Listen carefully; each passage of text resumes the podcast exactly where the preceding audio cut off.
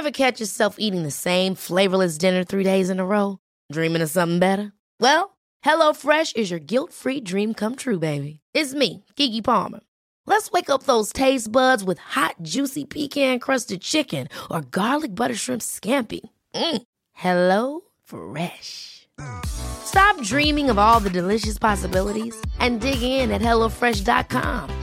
Let's get this dinner party started.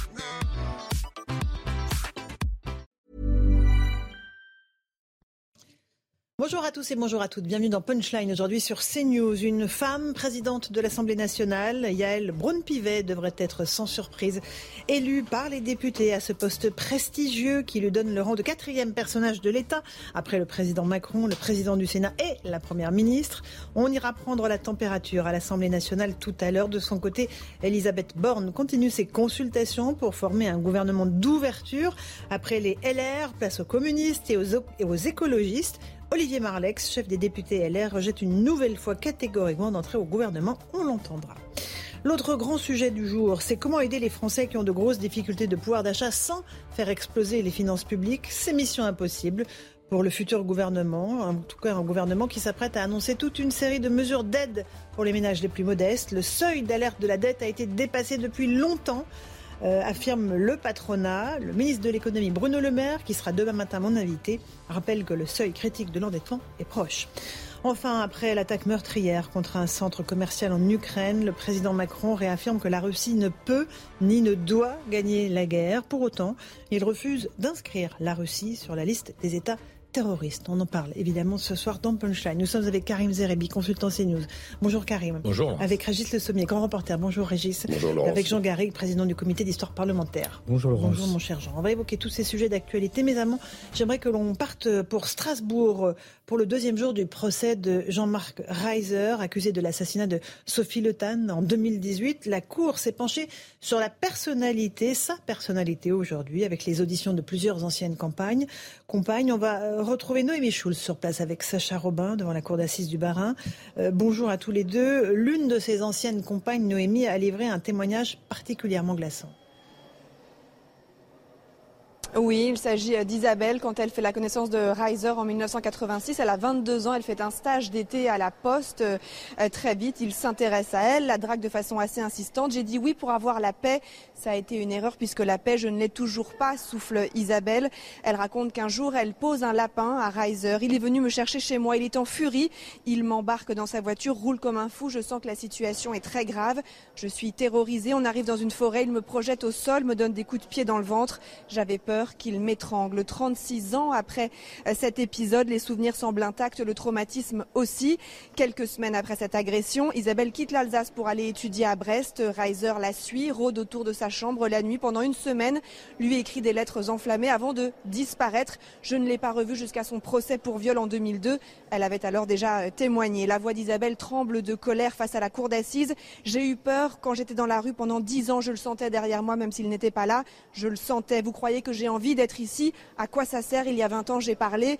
Et là, je parle et lui est toujours là. Elle conclut, moi, j'ai eu de la chance, pas les autres. S'il n'avait pas contenu sa violence, je serais morte. Dans le box, derrière son masque, Jean-Marc Reiser a semblé sourire à plusieurs reprises.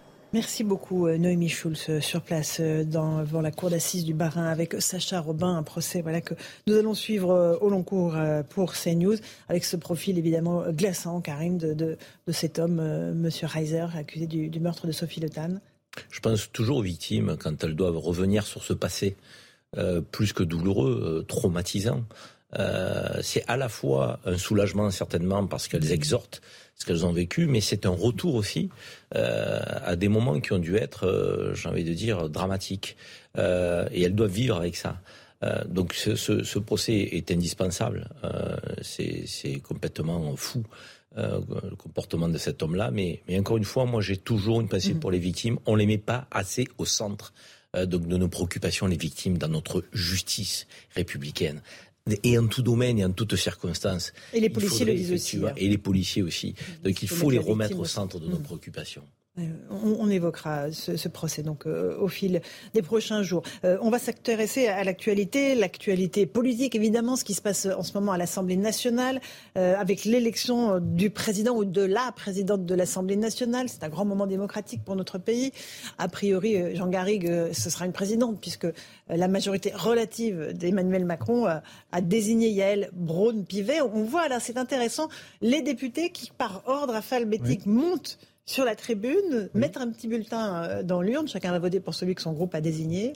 Euh, à quoi sert le président de l'Assemblée nationale euh, ou la présidente Jean Garrigue Alors, c'est un, un, rôle beaucoup plus important qu'on ne pourrait le croire, puisqu'on a eu un peu tendance, surtout dans le dernier quinquennat, à laisser un peu de côté l'Assemblée nationale. D'abord, c'est par ordre protocolaire, c'est le quatrième personnage de, de l'État, mais c'est quelqu'un, notamment dans la période d'aujourd'hui, où euh, la vie parlementaire va être faite de compromis, de négociations, de discussions permanentes, qui est à la fois un arbitre, doit être l'arbitre non seulement des, discussions, mais je dirais de, la bonne marche de, l'Assemblée, des relations entre le groupe parlementaire euh, présidentiel et les groupes euh, d'opposition. C'est un arbitre à l'image de ce qu'était Jacques Chaban-Delmas, qui été le premier président de l'Assemblée nationale sous la Ve République et qui adorait ce rôle justement d'arbitrage, de négociation. Il doit être l'intermédiaire aussi entre le pouvoir exécutif et l'Assemblée qu'il défend, euh, dont il est mhm. le, défenseur, quelle que soit d'ailleurs euh, l'identité et la, et la, couleur des, députés qui, qui, la composent. Il est un chef d'entreprise aussi, parce que l'Assemblée nationale, c'est une entreprise de plusieurs centaines de, personnes. de, collaborateurs de, de, toutes sortes, de spécialistes, d'experts, mais aussi d'huissiers et, de jardinier, parce qu'il y a aussi des, choses à, entretenir. Euh, il est aussi un, diplomate, parce qu'il y a une diplomatie parlementaire vis-à-vis des autres parlements d'Europe ou du monde. Il y a un G7 des parlements, par, par exemple. Mais là, en l'occurrence, il va être surtout un négociateur. Il va être un négociateur dans, cette, dans cette situation particulière d'une majorité relative. On, va retrouver ce qui était un peu le rôle d'un président d'Assemblée du temps de la Troisième ou de la Quatrième République, où c'était un rôle très très important, beaucoup plus qu'aujourd'hui. Et là, euh, Yael Braun-Pivet, elle a, des défis euh, très importants à relever. Elle va notamment euh, présider ce qu'on appelle la conférence des présidents, où vous retrouvez tous les présidents de groupe et de commission pour décider finalement de l'agenda de, de, de, l'Assemblée. Des réformes et, à venir. Et des réformes à venir. Et là, là aussi, il va falloir qu'elle montre de la pugnacité, mais aussi beaucoup de tolérance, de, de fermeté et de, et de souplesse. Donc c'est un rôle quand même très, très, très difficile à assumer. Régis Le Sommier, c'est euh, un moment important. Voilà, même si euh, les Français n'en perçoivent peut-être pas tout, euh, tout l'intérêt concret, ça reste important. Je pense que les Français en perçoivent un peu plus l'intérêt que pendant les cinq ans qui se sont écoulés, où on a eu l'impression que le Parlement a été mis en, entre parenthèses un petit peu. Alors c'est sûr que le, le rôle qu'avait Richard Ferrand avec une majorité, une large majorité à l'époque, était effectivement parfois de reprendre, euh, de, d'encaisser les sautes d'humeur d'une opposition, mais qui était minoritaire. Là, cette fois-ci, euh, là, c'est un exercice beaucoup plus périlleux. On a dit que le centre de la vie de la République française était revenu au Parlement. On va le voir en plein exercice. Là, c'est quand même intéressant ce moment, parce que c'est des moments en fait, euh, voilà, c'est pas simplement comme la dernière fois où voilà l'élection avait l'élection d'Emmanuel Macron avait lui avait donné une large majorité. Là, c'est très technique, c'est très mm. compliqué, c'est même peut-être ingérable. Euh, L'avenir nous le dira. Mais en tout cas, euh, on souhaite tout le courage à, à, à Madame Braun-Pivet, euh, si elle est élue, pour arriver à composer avec toutes ces composantes qui sont euh, le reflet de cette France Et remuantes, très, très composantes fractionnées. Remuantes, ça va être intéressant, Karim, hein, de suivre ça. C'est très curieux et très paradoxal la séquence que nous sommes en train de vivre dans notre pays sur le plan politique. Euh, très paradoxal parce que euh, moi j'osais dire que ce sera un quinquennat très civique, alors qu'on a 54% d'abstention.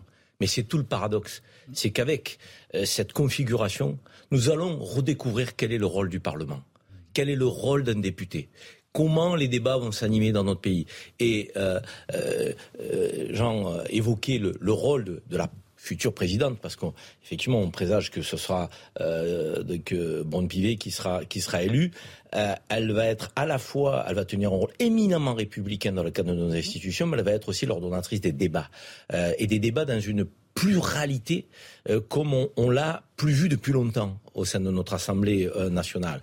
Et donc ça, ça va être passionnant. Et j'ose espérer, j'ose espérer, c'est un vœu que je formule en, portant l'analyse sur notre, notre Assemblée nationale, que ça peut faire revenir nos compatriotes vers les urnes. Parce qu'il va y avoir des débats animés, parce que le gouvernement ne pourra plus marcher sur le Parlement qui sera une chambre d'enregistrement, parce que peut-être que les oppositions vont faire passer des amendements qu'elles n'auraient jamais fait passer si on n'avait pas eu cette configuration. Et tout ça peut réanimer une flamme euh, politique et civique dans le pays. J'ose l'espérer. Et c'est peut-être effectivement aussi un des défis que le président de la République et son gouvernement ont à relever. Parce qu'en plus, c'est là que vont se faire ou se défaire les grandes réformes à venir. On a la réforme des retraites, on a la loi sur le pouvoir d'achat, on a des grandes réformes à venir. Et si le pays est bloqué 5 ans, euh, Jean, ça va être compliqué. Hein. Non, j'ai exactement la même euh, conviction, en tout cas le même espoir que, Karim. Euh, moi, je pense qu'on va retrouver ce qui est l'esprit de, la démocratie parlementaire et représentative, qui mérite d'être réhabilité, parce qu'on voit bien, 53% d'abstention, les gens n'y croient plus, les gens pensent que c'est une chambre d'enregistrement, que ça ne sert à rien, alors que c'est le poumon. C'est depuis la Révolution française. La Révolution française, elle s'est faite justement par le Parlement, pour le Parlement, pour le contre-pouvoir vis-à-vis d'un pouvoir exécutif. À l'époque, c'était le roi. Aujourd'hui, c'est le monarque républicain. L'Assemblée constituante au départ, effectivement. Après au début, c'est une Assemblée constituante qui a fait la Révolution. Donc c'est là, c'est là que ça se passe. Moi, je pense à écouter euh, attentivement euh, ce qu'a été ce premier tour, parce que pour l'instant on est au premier tour pour l'élection de voilà. Hélène Brown-Pivet, euh, et, les déclarations des différents groupes, enfin qui sont pas encore constitués d'ailleurs, c'est pour mm. ça qu'on vote par ordre alphabétique. Eh bien, c'était intéressant de voir qu'il y avait une sorte de, de volonté commune d'aller vers quelque chose, vers une construction de la démocratie. On, On va voir ce qu'il en sera. On fait juste une petite pause, il est 17h, le temps de rappel des grands titres de l'actualité avec Mathieu Devez, puis on repart à l'Assemblée nationale.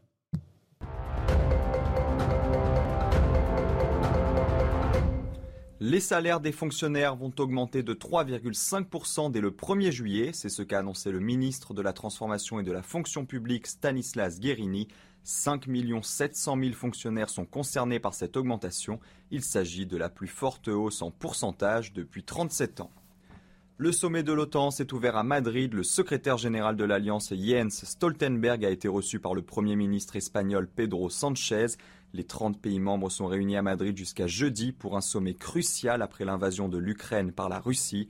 Les États-Unis annonceront demain un renforcement à long terme de leur engagement militaire en Europe. Alizé Cornet qualifiée pour le deuxième tour du tournoi de tennis de Wimbledon. Pour son 62e Grand Chelem consécutif, c'est un record. La Française a battu en deux manches Yulia Putin-Seva, tête de série numéro 27.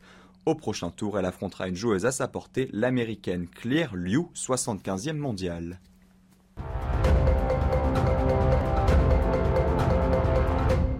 On se retrouve sur le plateau de Punchline avec Karim Zerebi, Régis Le Sommier et Jean Garrigue. On parle de ce qui se passe à l'Assemblée nationale. Les députés sont en train d'élire leur président ou leur future présidente. A priori, c'est Yael Braun-Pivet qui devrait être désignée. Je crois que nos envoyés spéciaux Florian Tardif et Charles Baget sont connectés. Bonjour à tous les deux. Mon cher Florian, est-ce que vous m'entendez? Euh, Il va y avoir combien de tours Combien de temps va prendre cette élection, mon cher Florian? C'est toute la question. Ça pourrait prendre euh, beaucoup de temps, euh, Laurence, tout simplement parce qu'il faut une majorité absolue pour pouvoir être désigné comme étant le président de l'Assemblée nationale lors du premier, voire du deuxième tour, si besoin. Faute de majorité absolue pour la coalition présidentielle, il pourrait donc y avoir un troisième tour. Chacun des tours prend environ euh, deux heures. Donc on, risque de rester un, certain temps avant euh, de connaître ici à l'Assemblée nationale, avant de connaître euh, le président ou la présidente en l'occurrence de cette Assemblée nationale. Pourquoi je dis la présidente? Tout simplement parce qu'à 51 ans, c'est Yael, Braun-Pivet qui fait figure de favorite pour ce scrutin. C'est elle qui a été désignée par les députés Renaissance pour briguer ce poste si important face à Sébastien Chenu du Rassemblement national, à Annie Genevard du groupe Les Républicains et à Fatia Keloua qui a été euh, euh, désignée comme étant la candidate euh, commune de la NUPES, novice en politique hein, en 2017. Elle a été élue députée donc lors de la législature précédente. Elle a été ensuite propulsée à la tête de la commission des lois et ensuite au tout début du second quinquennat d'Emmanuel Macron, elle a été nommée ministre des Outre-mer, ministre éphémère puisqu'elle a quitté son poste ce week-end afin justement de candidater pour euh, tenter d'obtenir ce poste si important euh, qu'est euh, la présidence de l'Assemblée nationale, poste important avec des responsabilités importantes puisque comme je le disais tout à l'heure, sans majorité absolue, il faudra à Yael Braun-Pivet faire preuve de beaucoup de souplesse pour pouvoir tenir les troupes de la coalition présidentielle tout en se faisant également respecter par les oppositions ici à l'Assemblée. Merci Florian pour toutes ces précisions. Vous êtes avec Noah Pradel derrière la caméra. Jean Garrigue, on va faire le petit, euh, le petit instant féministe. Une femme euh, au perchoir, c'est une première évidemment dans l'histoire de C'est une première historique. Je crois qu'il ne faut pas la négliger parce que c'est le signe de la féminisation progressive de l'Assemblée nationale. Euh, le, le, moment 2017 avait été intéressant. On avait franchi un petit un petit seuil, notamment il faut le reconnaître grâce aux, députés de la, de la, République en marche. on a un petit peu reculé. Je crois qu'on est passé de 39 à 37 de, de femmes, mais ça progresse, ça avance, c'est important. il y avait eu Edith Cresson, euh, première ministre, ou premier ministre d'ailleurs, parce qu'elle n'était pas première ministre, en 1980. Alors qu'Elisabeth Borne est première ministre. Première ministre. Non, je pense que c'est un signe important. Euh, on voit euh, Marine Le Pen, qui sera le, leader de son mhm. groupe parlementaire. On voit des, les candidates qui sont... Berger, qui est président, Berger, présidente du groupe. Annie Genevard, qui est la candidate DLR au, au perchoir. Donc voilà, il y a, y a quand même une féminisation, c'est important important, Régis Sommier, puis après on va avancer parce que oui, c'est en cours, on y reviendra. Bah, ça fait partie d'un mouvement de la un mouvement de la société qui souvent a eu tendance à être un peu euh, euh, comment moins avoir moins de d'impact dans au niveau des politiques. C'est-à-dire que ça fait partie des, euh, des, des métiers ou des corps de métiers qui sont restés longtemps très masculins. vous parliez d'Edith Cresson qui avait quand même à l'époque c'était c'était c'était une exception. Ah oui. c'était quelqu'un qui était voilà il y avait très peu de femmes dans des positions de pouvoir. Aujourd'hui heureusement il y en a plus. C'est là euh, oui, ça, semble être une concrétisation. Je voulais revenir juste deux secondes sur le mhm. euh, euh, sur la tonalité. Moi, j'ai écouté tout à l'heure le discours de José González que vous évoquiez, qui était le voilà Rassemblement national, mais qui peut donner peut-être aussi. qui était le, comme il est le doyen, on va expliquer à nos téléspectateurs, puisqu'on l'a fait en, antenne. Il, se doit de. Il présidait la séance. Tout à fait, il présidait la séance, donc il se doit d'avoir un discours qui va pas être le reflet exact de, des positions de son parti, mais si on peut y voir une indication, il y a quand même un souhait d'une gouvernance gouvernance euh, apaisée et constructive. Et euh, voilà, on n'est pas dans. En tout cas, côté RN. En tout tout ce qu'on peut dire. On verra, on verra à l'épreuve hein, de la réalité. Euh, ça, ça, ça, va pas être la, poire, la foire d'empoigne qu'on pouvait craindre au moment de l'élection. Voilà. On, va écouter dans un instant Sébastien Chenu et Emmanuel Bompard de la France Insoumise. Un petit mot sur cette élection d'une femme, Karim Pour moi, ça n'est pas important, c'est fondamental. On ne peut pas être toujours dans, je dirais, l'incantation et ne jamais voir la traduction dans les actes. On a une première ministre, certainement une présidente de l'Assemblée nationale. Donc on va avoir deux femmes parmi les plus hauts personnages de l'État dans notre pays. Il a fallu attendre 2022 pour avoir cette configuration, rendez-vous compte. Donc c'est fondamental. C'est fondamental parce que derrière, il y a aussi une incarnation en politique. Une carnation de petites filles, d'adolescentes, de, jeunes femmes, mhm. dans le milieu professionnel, dans le milieu politique, et qui peuvent dire, ben, briguer, je dirais, les hautes fonctions, c'est possible. Et ce c'est possible, il faut qu'ils redeviennent républicains pour tous et partout. Pour les femmes, pour les gens issus de la diversité, euh, pour les personnes handicapées. Il y a, il y a, un, parlementaire qui est, qui est, en fauteuil roulant. Euh, ça aussi, euh, on n'était pas habitué à le voir. Il y a deux ouvrières, une au Rassemblement national et une du côté de la NUPES, deux femmes de ménage plus précisément. Mhm. Il y a trois ouvriers côté RN et trois ouvriers côté NUPES. Mais il y a une femme de ménage dans chacun de ces partis. Donc tout ça, c'est très important. Il ne faut pas que l'élite politico-médiatique française s'assoit dessus en disant oui, d'accord. Non, c'est pas oui, d'accord. C'est la représentation de la nation. Mm. Et là, je trouve que c'est très important, puisque une, une femme qui était présidente de la commission des lois. Donc, on peut pas toujours douter, mettre en compte, en doute les compétences, la capacité de. Elle a démontré, elle a un mandat de parlementaire, président de la commission de loi, elle a quitté son poste de ministre qu'elle avait depuis la nouvelle mandature. Elle l'a pas occupé longtemps. Hein. Non, mais, pour, pour, pour briguer une autre fonction éminemment importante. Donc c'est une femme qui est au niveau de la responsabilité qu'elle brigue. Toujours pas au niveau de la présidence, alors que les Allemands ont eu euh, une chancelière pendant 16 ans. Oh, mais bon. C'est Ségolène Royal qui est passée la plus proche. Oui, mais il n'y a toujours pas eu. Quoi. Donc euh, voilà. 2007. On reste une exception. Les Anglais ont eu Margaret Thatcher. On verra ça dans les prochaines années. Voilà, un, un peu un tout petit peu. Allez, on va dire qu'on est un tout petit peu machiste en France. Euh, moi, la vraie question du jour, c'est bon, elle va être élue, Madame Brown-Pivet, il va y avoir le Parlement qu'on connaît. Est-ce que la France sera bloquée ou pas? Et ça, c'est la vraie question, parce qu'il y a des réformes qu'il faut faire, euh, qu'il faut prendre, euh, il faut avancer. Si, le pays est bloqué, ça va être, je pense, très compliqué. On va juste écouter la tonalité de ce que disait à la fois le Rassemblement national et la France insoumise, parce que c'est vraiment les deux mmh. pôles, et, mmh. et, on verra que ça va quand même se jouer là, même si les LR vont faire tampon au milieu. On va écouter Sébastien Chenu et Emmanuel Bompard. J'attends euh, de la future présidente de l'Assemblée, si c'est Madame Brown-Pivet, euh, qu'elle garantisse euh, le respect des oppositions, le respect du premier groupe de l'opposition qui est le Rassemblement national, parce que derrière nous, ce sont des millions de Français, et par conséquent, ce sera son rôle que de garantir cela, ce sera son rôle que de garantir que l'institution ne soit pas abîmée par des combats d'arrière-cour. Donc voilà, je ne veux pas aujourd'hui allumer une quelconque polémique. Je pense que l'heure est suffisamment grave. Notre pays traverse des difficultés et les députés se doivent d'être exemplaires. C'est que euh, l'exécutif euh, n'est pas l'exécutif tout puissant de la mandature précédente. Et donc euh, le pouvoir est ici à l'Assemblée. Et on a bien l'intention de l'utiliser. Donc dès cette semaine, nous déposerons deux propositions de loi. Une proposition de loi sur la constitutionnalisation du droit à, l'IVG. nous l'avons proposé à co-signature d'ailleurs à l'ensemble des, parlementaires qui souhaitent s'y associer. Et puis une proposition de loi sur le pouvoir d'achat pour mieux vivre. Et nous mettrons ces propositions sur la table. Et ensuite, libre à chacune, chacun des, parlementaires de cette Assemblée de s'en saisir et de les soutenir avec nous. A priori, il n'y a pas de volonté d'obstruction, ni de la part du RN, et là on a très bien compris, Sébastien Chenu l'a dit. Alors pour l'instant, du côté de la France insoumise non plus, ils veulent proposer. Oui, oui, ils veulent proposer. Bon, très habilement, ils se mettent en situation d'être ceux qui, proposent et renvoient la balle au pouvoir exécutif et éventuellement aux autres, aux autres groupes. Donc il y a manifestement une volonté euh, de, construire. Après, on va voir, euh, selon les sensibilités, comment ça va se... Moi, j'ai noté d'ailleurs que finalement, on voit bien que c'est presque encore plus marquant chez, dans le discours de, Sébastien Chenu, c'est-à-dire du côté du Rassemblement national. Ce, parti qui a, longtemps été, il faut le reconnaître, un peu exclu de, de l'arc républicain, là, manifestement, ils ont un enjeu euh, très important, un enjeu qui est même plus de dédiabolisation, mais de s'installer dans, dans, le paysage républicain, justement par le biais de la, de, la, délibération parlementaire. Ça, moi, je trouve ça très, très intéressant parce que ça, ça veut dire c'est mm. un changement quand même de, de paradigme, de, de, la manière dont on perçoit le, le, le paysage politique aujourd'hui.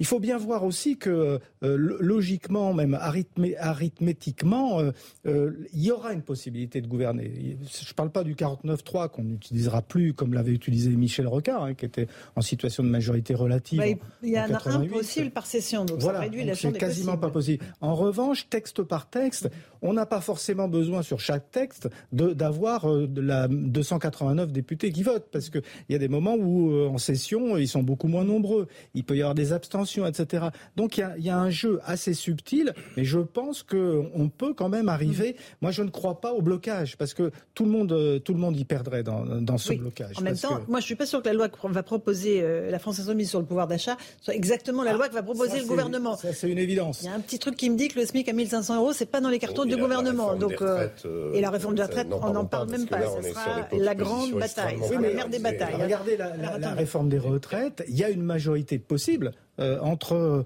la, les LR et, les, LR. Donc, euh, Renaissance. Tout, tout, va dépendre, tout va dépendre des, hmm. des, calculs stratégiques des Personne n'imagine que les accords euh, pourront se passer de manière fluide entre la majorité présidentielle, la Renaissance et la NUPES. Donc c'est plutôt ce groupe qui représentera, à mon avis, l'opposition la plus forte et la plus virulente avec un contre-projet politique plus qu'une capacité d'être une force d'appoint sur quelques projets que ce soit. C'est avec l'air, en réalité. Parce que la posture d'Emmanuel Macron même au cours de ce premier quinquennat, est une posture centre-droit. Que ça plaise ou que ça plaise pas, la réalité, quand on analyse effectivement Emmanuel Macron, sa manière de gouverner, ses choix dans la composition de gouvernement, quand vous avez Gérald Darmanin, un poste éminemment important, qui est celui du ministre de l'Intérieur, quand vous avez Bruno Le Maire, qui a un poste éminemment important, qui est celui du ministre de l'Économie, quand vous aviez euh, M. Castex, Premier ministre, quand vous avez Le Cornu, enfin, je veux dire, vous avez quand même des, des poids lourds qui venaient de cette famille politique. Donc il serait naturel, éventuellement, que la force d'appoint des 40 à 45 parlementaires, euh, ils aillent plutôt la chercher de ce côté-là. D'autant que sur les sujets sécurité, justice que le président a évoqué, donc dans son fameux discours, euh, de ce premier discours euh, euh, livré à la nation à 20 heures après l'élection législative, il a évoqué non pas la réforme des retraites Mhm. comme une réforme qui serait peut-être pionnière ou une réforme d'ouverture de cette nouvelle assemblée, mais la sécurité et la justice. Et on sait que ce sont des thèmes avec lesquels il peut trouver des angles d'accroche avec euh, le groupe LR. Et même, allons-y, jusqu'à la réforme des, des retraites. Euh, la réforme à 65 ans, LR n'y est pas opposé euh, de que la réforme des retraites soit. Donc c'est plutôt avec ce groupe et cette famille politique. Et d'ailleurs, je vais vous dire, pour moi, on aura un indice avec l'élection euh, de la présidente de l'Assemblée nationale. Parce que quand on dit qu'on est à coup sûr assuré d'avoir trois tours, c'est pas dit. pas Parce dit. que si vous avez... Alors, je vous donne le résultat déjà du premier tour. Allez. Pour Madame Braun-Pivet, 238. Pour Madame Kelwa Hachi, donc de la NUPES, 146. Sébastien Chenu, 90. Annie Genevard, 61. Et Mme Bassir, 18. Donc voilà, on Chacun a, fait le plein. on a le chacun plein. fait le plein. 238 Braun-Pivet, Kelwa Hachi, 146. Et ce deuxième tour, alors, qui va Donc opposer c'est un deuxième tour. Yann euh, Braun-Pivet avec le candidat de la NUPES la vraie question, mais on peut commencer à se la poser. C'est le premier acte politique. Que, va faire, que vont faire les candidats LR Bien sûr. Au, au passage, Alors, il y a une petite confusion, quand même, une petite ambiguïté, parce que là, la NUPES se présente comme pour cette élection avec un candidat unique. Oui. Mais en fait, la NUPES représente plusieurs groupes parlementaires. Alors, ils ne sont pas encore C'est le créés. candidat de l'intergroupe. Mais d'ici, voilà. Mais d'ici demain, il y aura plusieurs groupes parlementaires euh, qui n'ont pas forcément les mêmes positions sur tous les textes. Donc voilà, il y, a une, il y avait une Mais qui pourront avoir des positions d'intergroupe aussi. Mais qui pourront avoir des positions d'intergroupe. Jean-Sébastien Ferjou de Site Atlantico nous a rejoint. Bonjour Jean-Sébastien. On est en train de- d'évoquer cette élection de la présidente de l'Assemblée nationale, Madame Braun-Pivet, avec un second tour, voilà, euh, entre Renaissance et euh, la NUPS, euh, avec la perspective, le spectre d'une Assemblée bloquée, donc d'une France bloquée, et de Français qui ont besoin de mesures urgentes, notamment sur le pouvoir d'achat. Est-ce que c'est une perspective qui peut se transformer en, réalité? En tout cas, il y aura une présidente de l'Assemblée nationale. Quoi Ça, merci. Non, mais parce qu'il n'y a pas que le, le fait de voter pour ou contre, il y a aussi l'abstention qui peut permettre à un certain nombre de gens d'être élus au poste, au poste qu'ils convoitent. Et c'est bien là où on verra d'ailleurs les choix qui seront faits euh, par les républicains notamment, puisque c'est de ce côté-ci que le pivot euh, peut se jouer. Après, blocage absolu, on peut faire un projet de loi de finances correctif, euh, enfin rectificatif, pardon, pendant, pendant la session extraordinaire euh, qui a lieu euh, cet été. C'est, à vrai dire, ça serait même assez recommandé quand on voit à quel point les prévisions de croissance ne sont pas, et les prévisions sur lesquelles été euh, construit euh, le budget 2022 euh, ne sont pas absolument pas celles que Mm. nous rencontrons dans la réalité. Donc il faudra, quoi qu'il en soit, faire quelque chose. Je ne pense pas que le pays sera bloqué de ce point de vue-là, parce que personne n'a intérêt à le bloquer sur les mesures de pouvoir d'achat. Maintenant, il y aura des débats sur les mesures elles-mêmes. Encore une fois, un faire un chèque sur les carburants, ça n'est pas la même chose que baisser les taxes sur les carburants. Et c'est là où on verra si le gouvernement aussi est capable d'apprendre la fameuse culture du compromis et de faire lui-même preuve de la bonne volonté qu'il demande aux autres. Alors, euh, Régis euh, Le Sommier. Moi, je voulais revenir sur ce que disait Karim euh, tout à l'heure sur la, la question de la DLR et, et le fait que euh, finalement toute cette famille politique a quand même été euh, largement aspirée euh, par la République en marche. On, vous avez cité euh, tous ces ministres qui ont. euh, moi, je dirais que ça traduit quoi? Ça traduit le fait que la politique d'Emmanuel Macron pendant cinq ans, c'était une politique qui était quand même assez tournée vers la droite et assez tournée vers les élites. Ce qui, ce qui, ce qui est la preuve en est la constitution de cette Assemblée nationale avec le, le, euh, comment Marine Le Pen qui a moissonné pendant pendant des mois sur euh, sur la question du pouvoir d'achat, euh, rattrapé par Jean-Luc Mélenchon euh, pendant élections législatives. Mais là, on a clairement deux blocs et j'en reviens à ce que je disais l'autre jour, c'est-à-dire deux blocs qui sont quand même à gauche et qui sont une traduction d'attente des Français. Ça veut dire que en fait, l'expression de ce gouvernement et c'est là aussi où il y a un problème avec Emmanuel Macron et il y a un problème avec ce gouvernement. on va voir comment de quoi il va être composé, mais quelle politique va-t-il appliquer pendant son deuxième quinquennat? Est-ce que on va continuer comme ça? Euh, Moi, j'ai pas, j'ai pas, il m'a pas semblé entendre d'inflexion particulière Pour dans ce qu'il a dit. Notable, oui. mais il a quand même un, un avertissement réel mmh, mmh. des gens du, du, du, comment de, de, de, la France véritable, de la France des, des terroirs euh, qui ont porté euh, cette nouvelle assemblée. On fait juste le rappel des titres de l'actualité avec Mathieu Devez, 17h16 sur CNews.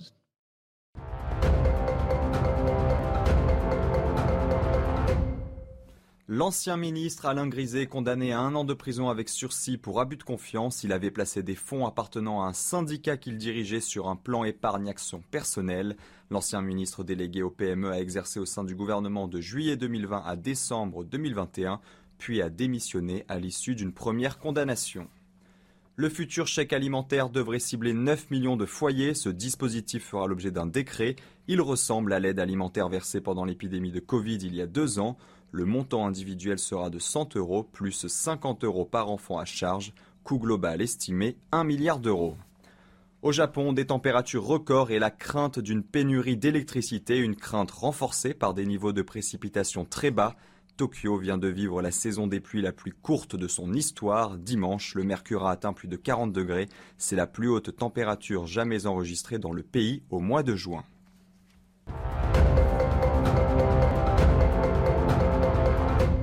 On se retrouve sur le plateau de Punchline. On évoque euh, cette élection de la présidente de l'Assemblée nationale. C'est en cours. Vous avez les images en direct avec le vote qui a repris pour le second tour. Alors peut-être le deuxième tour. Je ne sais pas s'il y aura un troisième tour avec Madame Braun-Pivet euh, qui est donc euh, en tête des votes et Madame Kelwa Hachi pour la NUPS qui a 146 votes contre 238. encore une fois, Karim Zerebi, on, est dans une situation où on va redécouvrir l'utilité du Parlement, on va redécouvrir l'intérêt des députés et en fait le fonctionnement de notre démocratie. Tout à fait. Et puis euh, peut-être euh, des consensus qui euh, satisferont un peu plus les Français que si une seule famille politique décidait de tout, toute seule, euh, en faisant fi des sensibilités qui l'entourent. Et là, c'est important, euh, parce que le, derrière la notion de compromis, il y a la notion de concession. Une concession, ça veut dire je fais un pas vers vous, vous faites un pas vers moi.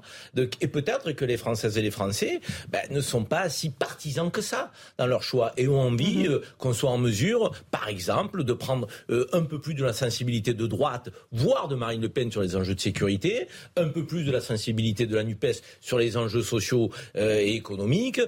et, là, c'est tout l'art du compromis que va devoir manier euh, le gouvernement. Alors à travers euh, aussi la présidente de l'Assemblée nationale qui va mener les débats, qui doit faire en sorte de garantir que la parole soit portée de la même manière, de manière équitable pour tous. Elle va aussi pousser au compromis, c'est son rôle, de, en back-office mmh. avec l'intergroupe, les, les, groupes, les présidents de groupes parlementaires, et puis Emmanuel Macron, parce qu'on le sait très bien, on n'est pas dupe. Au final, c'est lui à qui revient la décision de dire là on lâche hmm. ou on lâche pas. est-ce qu'Emmanuel Macron va être capable dans ce deuxième quinquennat d'être dans cette culture de compromis auquel on n'est pas du tout habitué avec le président jupitérien qui décidait de tout tout seul, tout seul et qui parfois euh, faisait mm. des annonces à la télé aux 20h que ses propres ministres, que son propre entourage découvraient. Donc là, euh, c'est plus possible cette manière de gouverner. Va-t-il être capable de, de, de, de revoir, de réviser Alors Jean-Sébastien et, Jean. Là, c'est toute la question. Je suis entièrement d'accord sur le dernier point. Effectivement, il y a un vrai enjeu de gouvernance et de verticalité parce que le tout n'est pas la culture du compromis, mais c'est aussi de savoir justement intégrer et ne pas imposer aux autres, y compris jusqu'à leur directeur de cabinet, même si vous faites, si vous confiez un ministère euh, à quelqu'un qui serait une personnalité dite d'ouverture. Là où je suis moins d'accord avec Karim, c'est que peut-être que ce que les Français attendent, ce n'est pas nécessairement le compromis. Moi, je crois qu'il y a une France qui est fracturée, qui est de plus en plus polarisée, comme le sont d'ailleurs la plupart des grandes démocraties occidentales, et qu'il y a des gens qui se regardent en chien de faïence, et que finalement l'expression de tout ça, c'est une espèce de demande de statu quo, faute d'avoir un bloc qui d'un côté ou de l'autre, euh, aurait réussi à, à, construire justement une synthèse qui permettrait aux gens d'avoir envie d'avancer dans une que leur problématique Mais regardez sur les questions d'éducation nationale, le regard que portent les gens sur Papendiaï, celui de la NUPS ou celui euh, qu'on trouverait d'un côté plus à droite, il n'est pas réconciliable. C'est pas et justement c'est là où on voit un peu la perversité qu'a introduit le en même temps dans la vie politique française, parce que ça n'était pas une synthèse en réalité. Il n'y avait pas de transcendance de la part d'Emmanuel Macron. C'était pas on prend un peu de tout et on crée une synthèse qui surplombe. Non, c'était un peu de tout et de rien. Donc, in fine, c'était surtout euh, rien du tout. Et essentiel, non, mais essentiellement de l'expertise technique et pas de la politique. Justement, on a renoncé à construire une nouvelle matrice idéologique et une nouvelle vision politique du monde adaptée à ce que sont les enjeux du monde d'aujourd'hui. Et c'est ce défaut-là que nous sommes en train de payer. Mais cela dit, il n'y a pas qu'Emmanuel Macron, les autres partis ne l'ont absolument pas fait. Moi, ce, que, ce qui m'a, enfin, je suis, je suis quand même moi terriblement inquiet sur ce qui, ce qui va nous arriver en septembre, octobre. Euh, je pense à la tribune hier euh, des trois principaux producteurs d'énergie en, France qui nous demandent déjà euh, de, réduire notre consommation. consommation. Là, on n'a parlé que de l'énergie. Hier, on n'a pas eu, on n'a pas abordé la, la, question alimentaire, mais on, on, va vers des pénuries. Euh, ce coup de, de ce qui s'est passé, de ce bouleversement mondial avec la guerre en Ukraine, mhm. eh bien, on va le, on va le, le, le subir et on le subit sur une France qui est déjà paupérisé euh, à l'extrême, puisque les enjeux justement de, de, de, comment, de carburant ont déjà été évoqués dans la campagne électorale. Souvenez-vous, on pensait pas que ça allait, on pensait qu'il allait avoir un impact, mais on pensait pas qu'il allait avoir un tel impact euh, sur le prix de l'essence et de le voir augmenter aussi vite.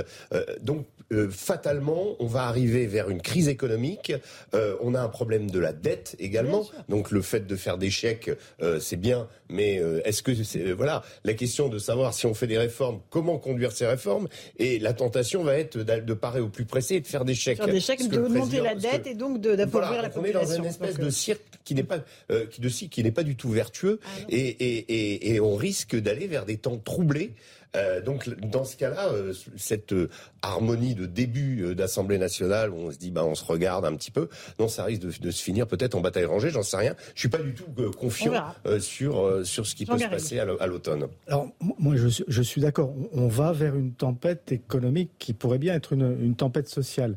Et c'est vrai que le risque de, de cette situation-là, de ce contexte-là, sera de polariser encore plus, notamment les deux partis qui ont quand même une vocation protestataire, mhm. qu'on le veuille ou non, c'est-à-dire le, le, Rassemblement national et euh, la France insoumise. Je mets la France insoumise à l'écart des autres euh, formations de, de, de, la NUPES qui n'ont pas le même ADN euh, politique, c'est-à-dire un ADN qu'on pourrait qualifier de populiste, qui, qui, qui sont centrés sur la question du rapport entre le peuple et les élites. Emmanuel Macron étant censé incarner justement ces, élites, ce qui est un peu une caricature, mais qui est quand même qui, a un fond de, de vrai et qu'il n'a pas suffisamment euh, comment dire, cherché à démentir. Voilà. Donc il y a effectivement un véritable risque que, le système se polarise et que donc ce qui repose sur le rapprochement des, positions, parce que le, le Parlement c'est le lieu du dissensus régulé, c'est là où vous essayez de réguler vos différences et de les rapprocher par la délibération c'est l'idéal de ceux qui, sont. Je termine juste ma phrase. Merci, cher Jean-Sébastien, qui a souvent l'habitude de, couper la parole aux autres. Euh, je, mais je comprends parce qu'il a des choses toujours très intéressantes à dire.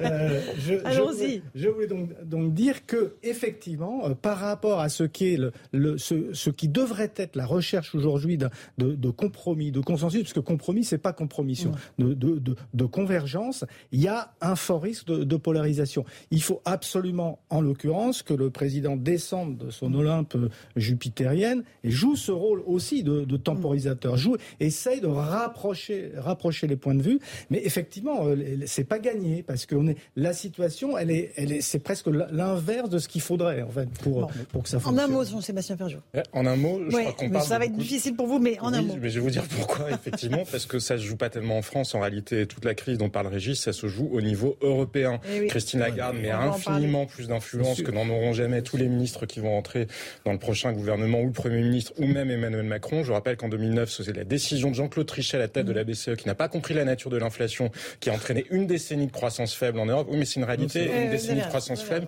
ça se traduit par des millions de chômeurs de longue durée. Les millions de chômeurs de longue durée, ce sont des gens qui en général ne retrouvent plus jamais d'emploi.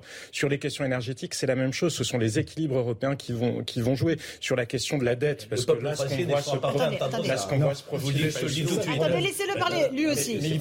Mais, il peut, vouloir l'entendre ou ne pas l'entendre, la question des spreads, c'est-à-dire des différentiels de taux d'intérêt sur la dette entre la dette italienne, la dette française, la dette allemande, c'est la BCE qui va décider. Mais on peut faire semblant que ça n'existe pas. Mais la crise politique, je veux dire, elle vient de là parce que précisément, on n'a jamais le courage d'expliquer que la dernière fois qu'un ministre des Finances a fait changer ne serait-ce que d'un dixième de point les taux d'intérêt sur les marchés, ça doit remonter à Raymond Barre. Allez, petite pause, on se retrouve dans un instant dans Punchline euh, sur CNews. Rappel des titres, on repartira à l'Assemblée nationale. Ou peut-être que ça ira un peu plus vite que prévu puisque les députés RN n'ont pas prendre part au vote au second tour, ce qui permettrait qu'il y ait une majorité absolue plus rapidement. A tout de suite. C'est News, il est 17h30, le rappel des titres de l'actualité avec Mathieu Devez.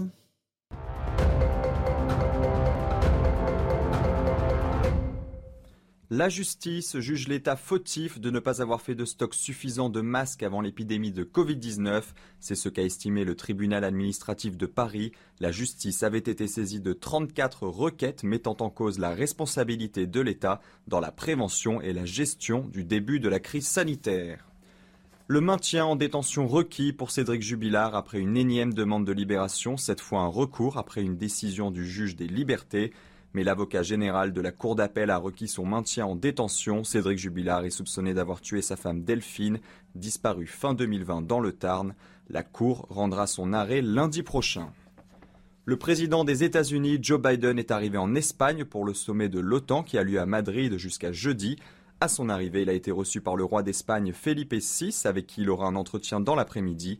Joe Biden rencontrera également le Premier ministre espagnol Pedro Sanchez.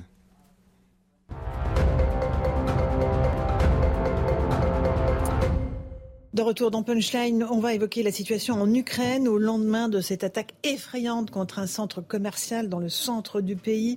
Le bilan provisoire, euh, c'est 18 morts et des dizaines de blessés. On voit ici le ministre ukrainien de l'Intérieur qui s'est rendu sur place, euh, évidemment pour rendre hommage aux victimes. Le monde entier s'est ému de cette frappe.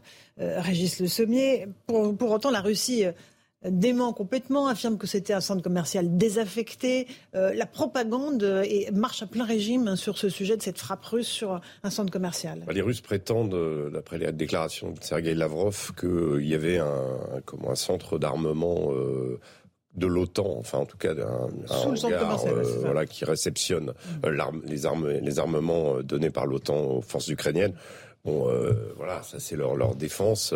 Euh, après, euh, ce qui, ce qui est, ce qui, on n'est pas la première, c'est pas la, la, première fois. Bon, on a eu les les charniers à Boutcha, mais souvenez-vous aussi, il y avait eu la gare de Kramatorsk qui avait été aussi, euh, où à l'époque, euh, au moment où euh, la population était encouragée à, à quitter les lieux avant l'offensive. Et ça, c'est des signaux que nous envoie Poutine. Oui, je pense que pendant que les autres sont réunis au G7, puis à l'OTAN. Mais clairement, c'est de dire de toute façon toutes les toutes les toutes les, liens ténus qui pouvaient exister encore avec la Russie ont été rompus. Donc la Russie aujourd'hui, euh, voilà. Euh, pratique une politique de la terreur d'une certaine euh, dans, certaines parties de l'Ukraine. Je pense qu'elle, elle, elle, le, but de ce genre de, frappe est aussi de dire euh, vous n'êtes à l'abri nulle part.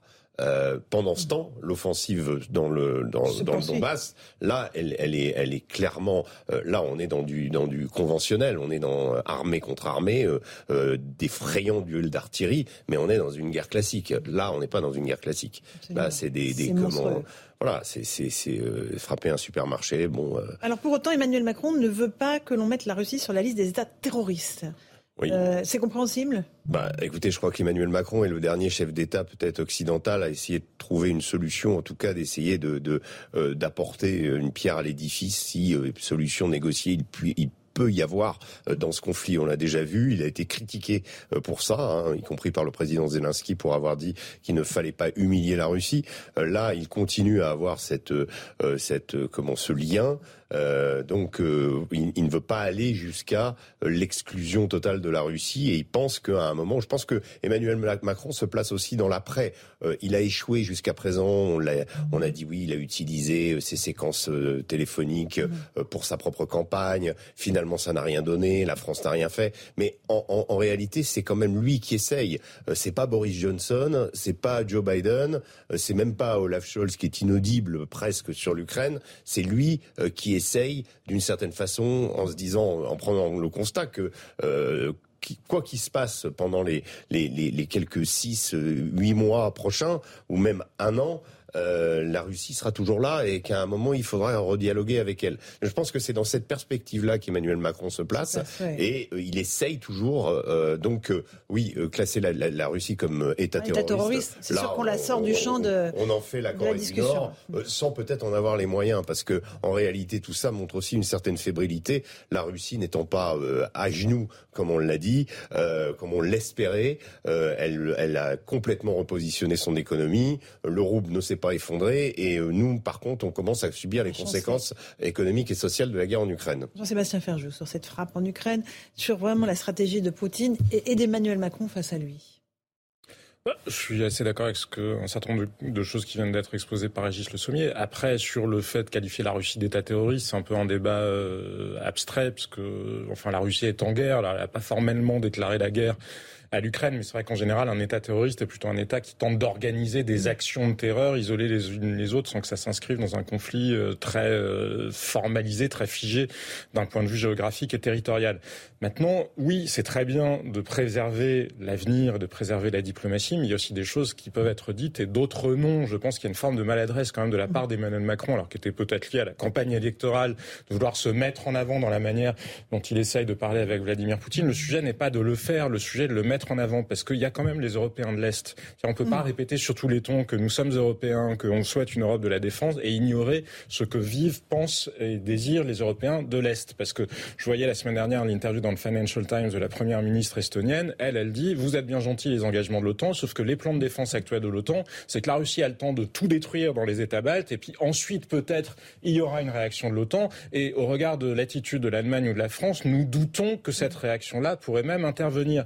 Donc je pense que c'est très bien de maintenir un lien avec, la, non pas d'ailleurs avec Vladimir Poutine en mm. tant que tel, mais avec la Russie comme État, parce que oui, évidemment, elle ne va pas disparaître du continent européen ni de notre mm. environnement géopolitique. Enfin, justement, sur le même continent, il y a d'autres États qui ont une autre vision, et c'est aussi d'eux dont nous avons besoin, parce que ce sont quand même plus nos alliés, jusqu'à preuve du contraire, que Vladimir Poutine. Avant de vous passer la parole, j'aimerais juste qu'on fasse le point sur ces, bombardements du centre commercial avec Valentine Ledeuf, Leboeuf, et puis je vous passe la parole, Karim et Jean. Des débris à perte de vue. C'est ce qu'il reste du plus grand centre commercial de Kremenchuk. Il a été frappé hier par un missile russe. Le président ukrainien exige que la Russie soit reconnue comme État parrain du terrorisme. L'État russe est devenu la plus grande organisation terroriste du monde. Et c'est un fait. Et cela doit être un fait légalement reconnu. Et chacun dans le monde doit savoir qu'acheter ou transporter du pétrole russe, entretenir des liens avec les banques russes payer des impôts et des taxes à l'État russe, c'est donner de l'argent aux terroristes. L'armée russe a de son côté assuré avoir frappé un entrepôt d'armes. Les explosions auraient alors mis le feu au centre commercial qui était fermé selon Moscou. Le Kremlin a promis d'arrêter son offensive uniquement si Kiev capitule. La partie ukrainienne peut arrêter l'opération militaire spéciale d'ici la fin de la journée. Il suffit que l'ordre soit donné aux troupes nationales et aux combattants ukrainiens de déposer les armes. Et l'Ukraine doit remplir les conditions de la Fédération de Russie. Tout peut être terminé d'ici la fin de la journée, tout le reste dépend de ce que pense le président ukrainien. Les dirigeants du G7 réunis en Allemagne ont dénoncé un crime de guerre. Ils se sont engagés à soutenir la reconstruction de l'Ukraine via une conférence internationale. Karim Zerabi, la situation euh, évidemment euh, est compliquée pour, toutes, euh, pour les Ukrainiens d'abord, mais aussi pour tous les, Occidentaux qui tentent de se positionner dans ce conflit. Mais on ne voit pas d'issue, c'est ça qui est problématique. Qu'on qu'on veuille en penser, on, on, sombre et on s'enfonce vers une forme de chaos avec des lignes qui sont sans cesse dépassées par la Russie.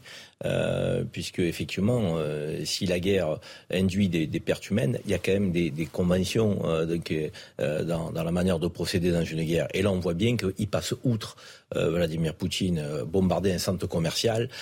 ça ne fait pas partie des, règles communes, même en, temps de guerre. il nous envoie un signal au moment où le G7 se réunit pour dire je suis capable de tout. Vous pouvez vous réunir, vous pouvez décider ce que vous voulez. Je suis capable de tout et de la plus haute barbarie euh, qui soit. Et effectivement, euh, ça nous choque tous. Euh, alors, moi, je suis paradoxalement sur la ligne du président de la République quand il continue de maintenir un lien et, et quand il fait tout pour que le dialogue ne soit jamais rompu mmh. totalement. Parce qu'il va bien falloir qu'à un moment donné, on se remette autour d'une table. Donc, bien sûr que ce moment-là, il semble lointain. Mais la réalité, c'est qu'on ne pourra pas rayer de la carte la Russie. Donc, elle est là euh, c'est un ogre euh, à l'échelle planétaire sur bien des domaines. il va falloir euh, rediscuter avec. Ça ne veut pas dire qu'on discutera comme c'était le cas avant la guerre, que nous aurons des relations cordiales, commerciales, mais il va falloir à un moment donné qu'on fasse tout pour que cela cesse. Et donc le président de la République, c'est le seul président occidentale à garder ce lien-là et cette, cette posture-là. C'est pour ça que Erdogan a aussi moi, je, pardon. Euh, Erdogan, a quand même aussi euh, joué un, oui, rôle. mais si les Israéliens et Erdogan, on ne les considère pas euh, comme les, pays de l'Union européenne et les États-Unis. On est quand même dans une forme de coalition. Ils vont se rencontrer au sommet de l'OTAN. Absolument. Bien sûr, Erdogan, il a fait, il a fait office de, médiateur à un moment donné. Et les Israéliens se sont proposés comme tels. Mm. Donc il n'y a pas de, sujet sur ces deux pays. Mais c'est vrai qu'en Europe, nous sommes le seul qui sommes en capacité de donner de la voix pour maintenir ce lien. Et, qu'on le veuille ou non, ça reste quand même une posture gaulienne qui est fondamentale. Alors juste, Jean, Poutine parie aussi sur le fait que nos opinions publiques impactées euh, hmm. par la hausse des prix de l'essence, la hausse des prix du blé, des céréales, vont se lasser. Et ça, c'est un véritable pari sur. Euh, oui, mais ça a toujours été le pari des, dictatures. On peut appeler dictature le, régime de Vladimir Poutine par rapport, et ça a toujours été la forte dictature par rapport aux démocraties. Les, les, démocraties sont fragiles. Les démocraties peuvent se fatiguer euh, de la guerre. On n'est pas passé loin d'une fatigue euh, désastreuse, même au moment de la Première Guerre mondiale, euh, en 1917. Euh, les, démocraties sont, fragiles et on, le voit très bien. On, parlait tout à l'heure de la crise économique qui, pointe, de la crise sociale qu'elle va engendrer et peut-être de la crise politique, ne serait-ce qu'en France. Les, dictatures. Poutine nous, fait, nous, nous, donne un signe. En effet, moi, je peux aller jusqu'au bout. Moi, je peux faire. c'est de la guerre psychologique, un peu comme, comme Guernica euh, au moment de la, de, la guerre d'Espagne. Enfin, je veux dire que mm. on a ou, beaucoup d'autres actes commis par euh, par les par les nazis euh, à l'époque. Et à partir du moment où l'opinion publique russe est persuadée que l'Ukraine est un pays peuplé de nazis, tout est possible, je veux dire, pour, euh, par rapport à son, opinion publique, alors que nous, pas du tout. Mais moi, je pense malgré tout que la, la seule cohérence qui vaille là, c'est justement celle de, Macron, en l'occurrence, parce que euh, tabler sur une, sur une victoire, euh, sur, une guerre totale, évidemment, ça, ça n'est pas possible. Donc forcément, il faut ménager l'avenir. Et ménager l'avenir, c'est forcément ne pas mettre la, Russie au, banc, de, des accusés. Régis, un dernier mot. Moi, je vais juste rajouter une chose, c'est que non seulement Poutine, dans le, au niveau planétaire, sans qu'il peut avoir un avantage, c'est-à-dire que l'impact de cette guerre euh, commence à être pesant euh, sur euh, les pays occidentaux, mais qu'au niveau de la guerre elle-même, il est aussi dans une position de force actuellement. C'est-à-dire que ce qui est en train de se passer dans le Donbass, c'est que, euh, vous savez, l'armée ukrainienne, comme l'armée russe, elle était, était équipée jusqu'à présent des mêmes équipements de type russe, en fait. On trouvait les mêmes armements des deux côtés. Comme c'est un duel d'artillerie absolument très très intense qui s'est produit à Severodonetsk, à, Izium et, dans, et, qui est en train de, de à aujourd'hui, euh, euh, en fait, il, va y avoir, se pose dès à présent pour les Ukrainiens un problème de munitions. C'est-à-dire que y a les stocks que possédaient les Ukrainiens sont extrêmement bas et les Russes, eux, par contre, ont euh, des munitions.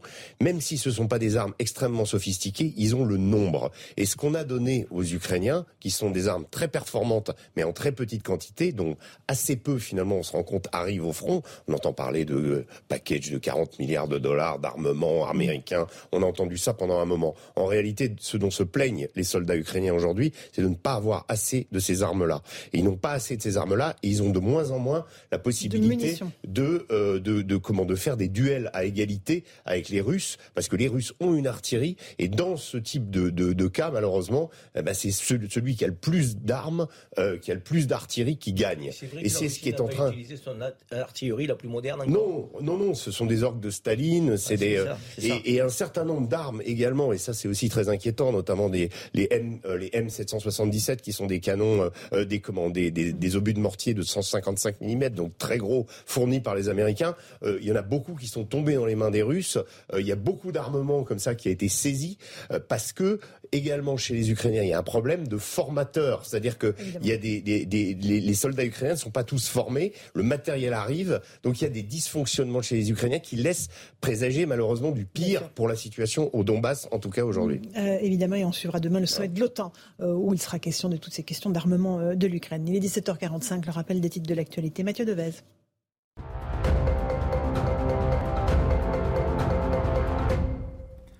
Elisabeth Borne poursuit ses tractations pour éviter les blocages en l'absence de majorité absolue à l'Assemblée nationale. Après des premières consultations la veille avec les présidents de groupe de la majorité, la Première ministre rencontre à tour de rôle les chefs des groupes LR, socialistes, communistes et écologistes de l'Assemblée.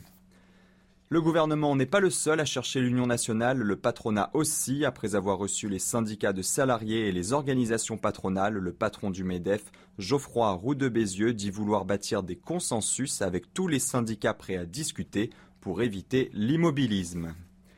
Les salaires des fonctionnaires vont augmenter de 3,5% dès le 1er juillet, c'est ce qu'a annoncé le ministre de la Transformation et de la Fonction publique Stanislas Guérini. 5 700 000 fonctionnaires sont concernés par cette augmentation.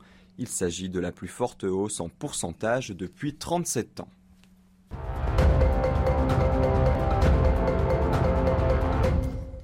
On se retrouve dans le plateau de Punchline, sur le plateau de Punchline, avec euh, nos débatteurs Karim Zerebi, Jean-Sébastien Ferjou, Régis Le Sommier et Jean Garrigue. J'aimerais qu'on parle un tout petit moment du Covid, euh, parce qu'aujourd'hui, on a appris que la justice jugeait l'État fautif de ne pas avoir fait de stock suffisant de masques avant l'épidémie. Bon, la justice parle de l'État, évidemment, il n'y aura aucun responsable, comme d'habitude.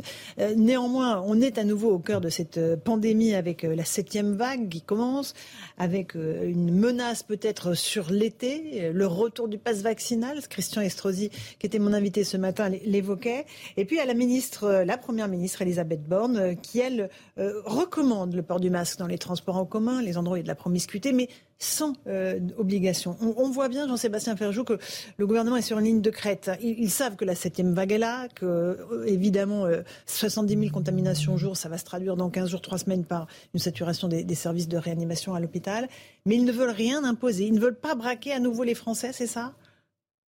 Parce qu'il y a un problème politique aussi, c'est-à-dire que Atlantico a révélé justement que le projet de loi euh, du gouvernement visant à déployer un nouveau, enfin ou la possibilité, en tout cas la possibilité juridique d'un pass sanitaire ou d'un pass vaccinal jusqu'en mars 2023 avait été soumis au Conseil d'État. Je pense que c'est pour ça aussi que Christian Estrosi euh, en parle, puisque le texte que nous avons publié, le gouvernement a confirmé que c'était bien la version du projet de loi envisagée.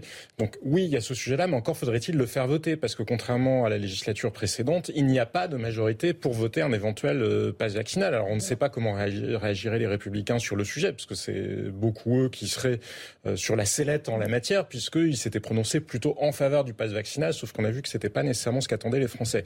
Après, moi je trouve que la logique des obligations, elle a de toute façon ses limites et qu'il vaut mieux miser sur l'intelligence. Oui, il faut dire aux gens qu'il est préférable de porter un masque dans les transports en commun, parce que c'est un virus à transmission aérienne, que c'est pas un sujet d'inconfort, c'est beaucoup plus inconfortable d'avoir le Covid parce que malgré tout, même s'il y a beaucoup moins de morts aujourd'hui grâce à la vaccination et parce que les nouveaux variants sont un peu moins offensifs, ça reste une maladie qui est loin d'être négligeable. Il y a aussi des Covid longs, des gens qui ont des pensées suicidaires. Il y a un certain nombre d'études qui ont été euh, publiées là-dessus à cause des Covid longs. Donc c'est un sujet qui est loin d'être terminé. Et en plus, à mon sens, on est passé directement de la phase où on gère le collectif, c'est-à-dire, et c'est normal dans une pandémie, on gère tout le monde en même temps, à la phase où on ne gère plus rien du tout. Sauf que dans l'intervalle, il y a quand même des gens qui sont immunodéprimés, il y a des enfants il y a des gens fragiles et il faudrait justement que ces gens-là soient vraiment, eux, conscients du risque parce que ce sont ceux-là qui sont en danger si justement ils s'exposent au virus. Juste pour voir, j'ai pas très bien compris. Vous dites que le gouvernement a dans ses cartons un projet de loi qui instaurerait un pass sanitaire jusqu'en mars 2023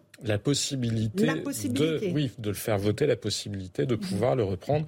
Et le texte a été présenté au Conseil d'État et nous l'avons publié euh, effectivement la semaine dernière. Et le gouvernement a confirmé que c'était bien la version qui avait été soumise au Conseil d'État. Le sommet je, je crois que concrètement, quand on regarde ce qui se passe autour de nous, surtout dans, dans, dans, les villes, il y a quand même de plus en plus de gens qui reportent le masque. Et je remarque qu'il y a une sorte de discipline qui se fait. Enfin, peut-être qu'elle ne se fait pas partout, mais dans les administrations, dans euh, pour le, sur le fait que dans, dès qu'il y a une masse de gens qui sont dans, dans les mêmes pièces où euh, bien le, le, masque a tendance à réapparaître, donc il y a peut-être une finalement peut-être mieux vaut miser, euh, je pense dans un premier temps sur euh, cette cette expérience que les gens ont eue pendant deux ans, plutôt que de réimposer des, des comment bah des oui, mais obligations. Un moment, si on est submergé, si les hôpitaux craquent, on n'aura pas le choix. Oui, mais est-ce que les Français vont l'accepter? C'est ça la ah question. Non, mais ils l'accepteront pas. Mais bon, il y a un moment, Karim, il faut. Non, mais on est passé par plusieurs phases depuis deux ans et demi il faut en tenir compte de ces, de ces multiples phases. On a une phase qui était celle de l'infantilisation. On avait l'impression que l'État parlait à des enfants. Euh, pire que ça, parce que si, si je peux aller jusqu'au bout, comme dit Jean-Sébastien, tu as quand même une habitude, c'est que chaque fois, il rentre. C'était pour compléter ce que tu disais. L'État était reconnu. Tu es un joueur de rupture. Toi. Si tu étais joueur de foot, tu serais un joueur de rupture. Hein. Donc, mais là, on n'est pas au foot. Donc, non, mais la réalité, c'est qu'on a eu plusieurs phases. On a eu la phase de l'infantilisation, donc où on nous a parlé comme des enfants. attention, faut faire ci, faut pas faire ça. Attestation pour faire 100 mètres. Des attestations. Bon, et on en a eu assez. Il y a eu une phase qui était celle de l'obligation. Donc on a mis tout le monde donc, euh, aux mêmes règles, avec des interdictions euh, importantes, hein, donc euh, des libertés qui ont été mal vécues quand même par un certain nombre de nos compatriotes. Et puis maintenant, j'espère qu'on va rester au stade de la responsabilisation avec cette notion de recommandation, qui me semble être la meilleure au moment où nous nous parlons, vu à la fois l'état du virus, même s'il gagne du terrain, donc on sait très bien qu'il n'a pas les mêmes conséquences euh, que lors de la première phase et la deuxième phase, donc où il y avait une mortalité euh, qui était euh, inquiétante, des, des, des, services de réanimation qui étaient saturés, des hôpitaux débordés. Là, les hôpitaux vont mal, mais moi je dis que ce serait politiquement malhonnête de tout mettre sur la Covid. Les hôpitaux vont mal ah bah, globalement, donc et ils vont mal, même ils allaient mal avant la Covid, et ils allaient plus sont allés encore plus de mal euh, quand on a eu le virus et qui était à, un niveau important. Mais ne nous faisons pas croire euh, que c'est la Covid qui est la cause de tous les maux euh, que vit l'hôpital. Ça n'est pas vrai. Et ce serait mal vécu. Et aujourd'hui, au sein de l'Assemblée nationale, il y a des groupes d'opposition de, qui ferrailleraient de, que, très dur, RN, NUPES, et peut-être une partie des Républicains. C'est pas gagné. Je veux dire, parce qu'ils prennent conscience aussi que les Français sont fatigués. Ils en ont marre, effectivement, d'être face à des obligations ils veulent être responsabilisés. Donc, qu'ils nous disent où nous en sommes, les risques encourus, et je pense qu'on verra certainement des masques réapparaître dans les transports, parce que les Français ne sont pas euh, des idiots. Le, visage de la santé va être, du ministre de la Santé va être très important dans les. Du, ou là, est-ce qu'on a quitté l'air ou est-ce que euh, on, y est toujours Jean Garrigue, est-ce que les Français supporteraient d'être à nouveau euh, masqués obligatoirement, passe vaccinal, passe sanitaire pour aller au restaurant? Je suis pas un Français comme les autres. Moi, je suis un, un citoyen euh, presque, comment dirais-je, moutonnier. Vous êtes discipliné, discipliné, tellement terriblement triste. Non, moi, je rajouterai à l'énumération de, de, de, Karim, je rajouterai euh, délibération parce que ça, ça va être nouveau quand même. C'est-à-dire que ce ne sera plus le Conseil de la Défense, là. Ah il va falloir... Où ils sont en petit comité, on ne sait pas ce qui se dit, et il y en a un seul qui décide. Il y aura une consultation de facto avec cette, histoire de la majorité relative, etc. Il va y avoir forcément... Et puis, parce que euh, Emmanuel Macron s'est engagé aussi à avoir un nouveau mode, une nouvelle méthodologie de la gouvernance. Donc moi, j'attends qu'il y ait consultation et délibération. Non mais J'attends. Non, mais moi aussi, hein, j'attends. Mais euh, J'espère parce que je suis aussi. Les mêmes causes produisent souvent les mêmes effets. Hein. Euh, en plus d'être d'être discipliné. Mais l'autre chose que je que, que j'ajoutais, c'est la question de la différenciation. Parce que ça, à mon, à mon sens, c'est... Différenciation en fonction de quoi? De, l'âge, du profil? De l'âge, du profil, de la vulnérabilité, etc. Euh, euh, je rejoins un peu ce que disait Jean-Sébastien tout à l'heure. C'est que on, on, ne peut plus globaliser, on ne peut plus collectiviser euh, cette, cette politique de, de, de, lutte contre la pandémie. Il faut absolument cibler les catégories qui sont à risque, qui sont pas forcément justement celles qui sont les plus euh, faciles à, convaincre. Il faut, il faut faire ce travail d'une manière beaucoup plus différenciée selon peut-être les territoires, selon et selon justement les catégories. Hein. Donc forcément, euh, regardez même l'usage du masque. Effectivement, les gens commencent à, recommencent à porter le masque. Moi, pas, tant que ça. Moi, pas tant que, ça. Je, l'avoue, je prends encore les dans les trains, je suis pas sûr sans porter le masque. Mais il est évident que le masque il va être plus utile à une personne de 70 ans qu'à un petit jeune de, 25 ans. Il faut, admettre tout le monde la Si le petit jeune de 25 ans voit une personne de 70 ans ensuite, parce que c'est toujours ça aussi, c'est le sujet de la responsabilité collective. ce que vous disiez au début est quand même extrêmement important. L'État a été condamné aujourd'hui, il a été reconnu fautif pour deux raisons. Pour deux raisons, vous en avez cité une effectivement qui était le défaut de stock de masques, le fait de ne pas avoir anticipé suffisamment.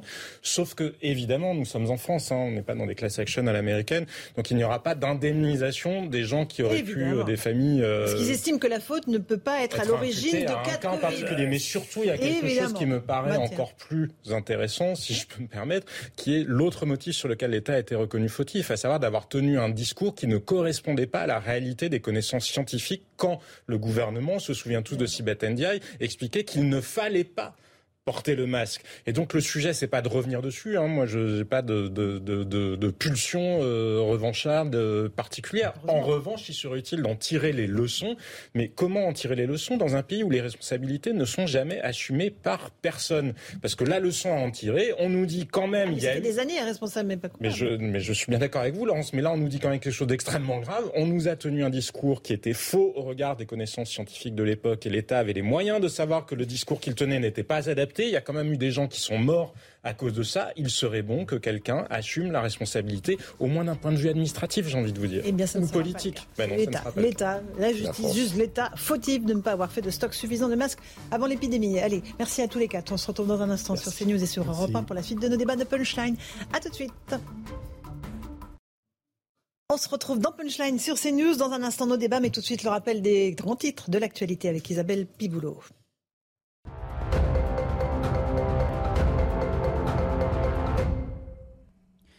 Le salaire des fonctionnaires revalorisé de 3,5% à partir du 1er juillet. Grâce à cette augmentation, plus aucun agent public ne sera payé au SMIC, garantit le ministère de la fonction publique. Il s'agit de la plus forte hausse en pourcentage depuis 37 ans, un coup de pouce qui s'additionne à l'augmentation moyenne de 1,5% constatée chaque année. Jens Stoltenberg et Pedro Sanchez main dans la main. Le sommet de l'OTAN débute aujourd'hui à Madrid. Le secrétaire général de l'Alliance a été accueilli par le Premier ministre espagnol. Plus de 40 chefs de gouvernement seront présents jusqu'à jeudi.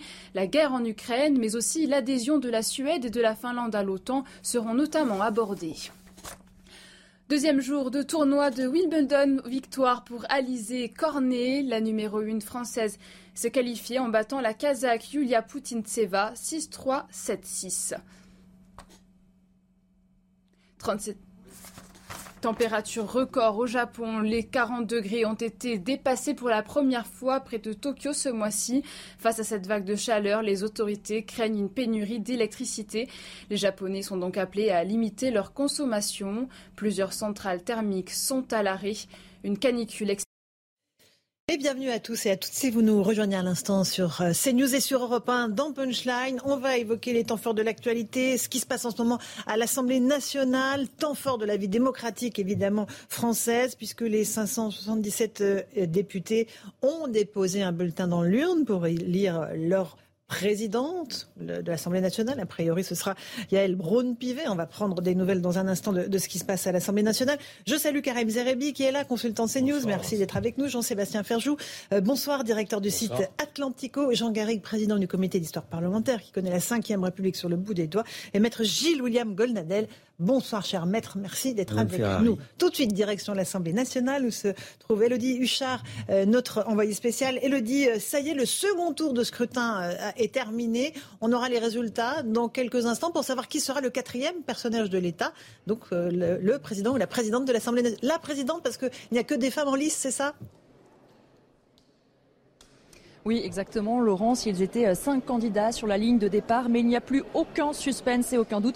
Ce sera bien une présidente de l'Assemblée nationale parce que Sébastien euh, Chenu euh, s'est désisté. Vous le savez, après chaque tour, le doyen de séance, José González, proclame les résultats et demande à chaque candidat s'il veut ou non se maintenir. Et Sébastien Chenu a choisi de se désister. Vous l'avez dit, le second tour est désormais clos. En ce moment, on procède au dépouillement. Ça prend entre 40 et 45 minutes à peu près le vote qui s'est terminé juste avant euh, que je vous parle. Et puis, il faut comprendre aussi pourquoi Sébastien Chenu a choisi euh, de se désister. Il le savait, de toute façon, il n'allait pas être élu au perchoir. Et donc, c'est un geste éminemment politique. Marine Le Pen et ses lieutenants le disent, le répètent, ils sont une opposition à Emmanuel Macron, mais une opposition constructive. Ils ne veulent pas être dans l'opposition frontale. Et bien, avec ce geste, Sébastien Chenu le montre. Il rend l'élection de Yael Braun-Pivet, qui de toute façon euh, n'est pas un secret et sur lequel il n'y a pas d'enjeu, finalement plus rapide. Alors, on le sait, maintenant, hein, Yael Braun-Pivet va être élu pour la première première fois, ça sera une femme au perchoir. C'est un signe évidemment pour la majorité, une première ministre, une présidente de l'Assemblée nationale. Et puis on rappelle aussi qu'Aurore Berger a pris la tête du groupe En Marche. Mais attention, parce que dans l'entourage de Yael Braun-Pivet, on rappelle surtout sa loyauté au président de la République, qu'elle a été présidente de la commission des lois pendant cinq ans, qu'elle venait d'être nommée ministre des Outre-mer. Donc la règle est claire pour eux. Oui, une femme, c'est un symbole, mais attention, ce n'est pas pour ça euh, qu'elle est là. Et puis surtout, vous l'avez dit, c'est un poste clé. On l'a beaucoup répété. Cette assemblée, euh, elle va être extrêmement agitée. Il faut donc quelqu'un qui soit capable de fermeté et de compromis. Et on va le voir notamment dans les jours à venir parce qu'aujourd'hui, finalement, c'est le début d'une semaine marathon pour l'Assemblée. Il y a tous les postes clés à distribuer euh, cette semaine. Certains envisageaient un compromis, mais on sait que pour certains postes, ça va être très discuté. Merci beaucoup, Elodie Duchard, avec Noam Pradel et Charles Baget à l'Assemblée nationale. Jean Garrigue, un tout petit mot sur cette élection. Alors, c'est un temps démocratique, je l'ai dit, pour la République avec un personnage président de l'Assemblée nationale qui a des pouvoirs réellement, qui va pouvoir influer sur le cours des textes qui seront ah examinés, qui, qui, a un véritable pouvoir décisionnaire ou pas? Directement. Décisionnaire, non. Mais... Non, mais, mais c'est quand même quelqu'un qui, surtout aujourd'hui, dans ce contexte, avec une majorité relative, va jouer un rôle très important pour essayer de rapprocher les, les points de vue. Le, le président de l'Assemblée nationale, c'est un arbitre, un organisateur et, j'allais dire, un chef d'entreprise. Mais en tant qu'organisateur, c'est lui qui qui organise la conférence des présidents, qui fait l'agenda un peu, et, mais qui surtout essaye de mettre de, l'huile dans les rouages entre mhm. les différents partenaires. Ça a toujours été comme ça depuis Jacques Chaban-Delmas. C'est quelqu'un qui, le plus possible, doit travailler sur la neutralité et sur le rassemblement des, des, positions. J'espère que ce sera le cas de, de Yael Braun-Pivet. Il y a une chose intéressante là, avec le, le, désistement de, du Rassemblement national. Du Rassemblement national. Ça, ça dénote qu'ils veulent une opposition constructive. Ah, c'est très clair. C'est politiquement, ça veut dire ça. Veut dire qu'ils vont peut-être favoriser l'élection de Yael Braun-Pivet dès le second tour, alors qu'on attendait plutôt un troisième tour. Il faut savoir que pour le second tour, il faut une majorité absolue. Et en se désistant, ils lui permettent d'avoir une majorité absolue de ceux qui restent. C'est-à-dire en, éventuellement avec un apport de, des républicains, par exemple, ou d'une partie des, des républicains. Je ne sais pas si ce sera comme ça. Mais en tout cas, c'est intéressant. Et ça complète ce que ce qu'a dit le président de la de, de, séance, qui était le, doyen de, de, l'Assemblée, qui est un député du euh, Rassemblement national, et qui a fait un petit discours dans lequel il se montrait constructif, dans lequel il disait, mais nous, on ne fera pas de l'opposition pour l'opposition. C'est intéressant. En, même temps, on n'est pas encore dans le dur des textes, Jean-Sébastien Ferjou, euh, du site Atlantico. On n'est pas dans la réforme des retraites, on n'est pas sur la loi pouvoir d'achat, on n'est pas, encore une fois, dans le dur de ce que va proposer Emmanuel Macron. Non, bien sûr, mais je crois que c'est effectivement tout à fait à noter cette attitude du Rassemblement national. Et dès le soir du, deuxième tour législatif, Marine Le mmh. Pen a dit qu'elle entendait être constructive. Mais ça met la majorité, enfin, ou la majorité relative d'Emmanuel Macron face à un défi intellectuel fascinant. Parce qu'il nous répète que c'est l'extrême droite et que donc il ne faudrait, en tout cas, une partie de cette majorité, M. Ndiaye ou d'autres, qu'il ne faudrait en aucun cas avoir affaire avec eux. Mais la question intellectuelle, elle est fascinante. Imaginez donc, admettons, le Rassemblement national a une histoire différente. Ils viennent de euh, en dehors du champ de la République. Admettons que c'était euh, le cas euh, il y a un certain nombre d'années. Mais une fois que vous faites ce constat-là, qu'est-ce que vous faites ensuite? Est-ce que vous saisissez l'occasion de faire revenir des brebis perdues dans le droit chemin, avec tous les guillemets du monde, ou est-ce que vous les rejetez toujours à l'extérieur parce que vous avez besoin d'un ennemi et vous avez besoin de faire étalage de votre propre vertu? Ça, ce défi politique-là, il va être très intéressant à examiner. Maître Golnadel, sur à la fois l'attitude du RN et le fait que ce soit une femme qui soit présidente de l'Assemblée, ce qui évidemment va vous émouvoir. Oui, oui, bien sûr. Enfin, ça manque un peu de parité, que ce soit que des femmes qui, ah, se présentent. Le temps est enfin venu. Convenez-en. Qu'il n'y ait plus de parité, qu'il n'y ait que des femmes. Ceci, ceci euh, gaiement posé. Euh, d'abord, euh, je, je, fais, je fais mienne les analyses que je viens d'entendre. Euh, le, Rassemblement national entend être un parti euh, respectable et aspire donc à être respecté. Euh, la, personnalité de, de Madame Braun-Pivet l'aide quand même sur ce chemin-là parce que ça n'est pas, on peut pas dire que ça soit la gauche qui marche. Hein. c'est plutôt, c'est plutôt le centre ou la droite. C'est une personnalité assez aimable et consensuelle, donc ils ont, ils ont pas à se faire violence pour cela. Pour le reste, euh, l'enjeu euh, de, la d'accepter maintenant le Rassemblement national comme un parti comme un autre est, moins difficile parce que d'abord euh, les résultats sont là. dans les duels entre ce qu'on appelle l'extrême gauche et ce qu'on appelle l'extrême droite, c'est la seconde qui l'a plus largement emporté, comme s'il y avait une manière de barrage invisible contre l'extrême gauche, euh, mmh. d'une certaine manière. Et pas contre le Rassemblement national. Et, pas, contre, pas, pas contre le Rassemblement national. Et d'autre part, il n'y a pas d'enjeu électoraliste. Là, les, les, les, les macroniens euh, sont, euh, sont d'abord, ils ne peuvent pas le faire difficile premièrement, et deuxièmement, ils ont nul besoin d'être d'effrayer de, de, le client. Donc pour ces deux raisons cumulées, on peut, penser effectivement que le Front républicain mhm. Est en passe d'être mort et enterré. Karim, un tout petit mot là-dessus. Non, mais l'effacement du RN, euh, je ne sais pas s'il démontre qu'ils sont dans une posture constructive. En tout cas, ils ne sont pas dans une posture d'obstruction. Donc voilà ce que ça manifeste mhm. surtout ce soir. Après, ce qui sera intéressant, c'est le comptage des voix euh, qui vont se rallier euh, à Galbron-Pivet. C'est parce que c'est intéressant de voir s'il y a des députés républicains qui vont se rapprocher, parce qu'il faut dire quand même que le duel, c'est Galbron-Pivet-Nupes. Euh, donc, ce serait pas choquant de voir des, députés les Républicains voter pour Gaël Brown-Pivet.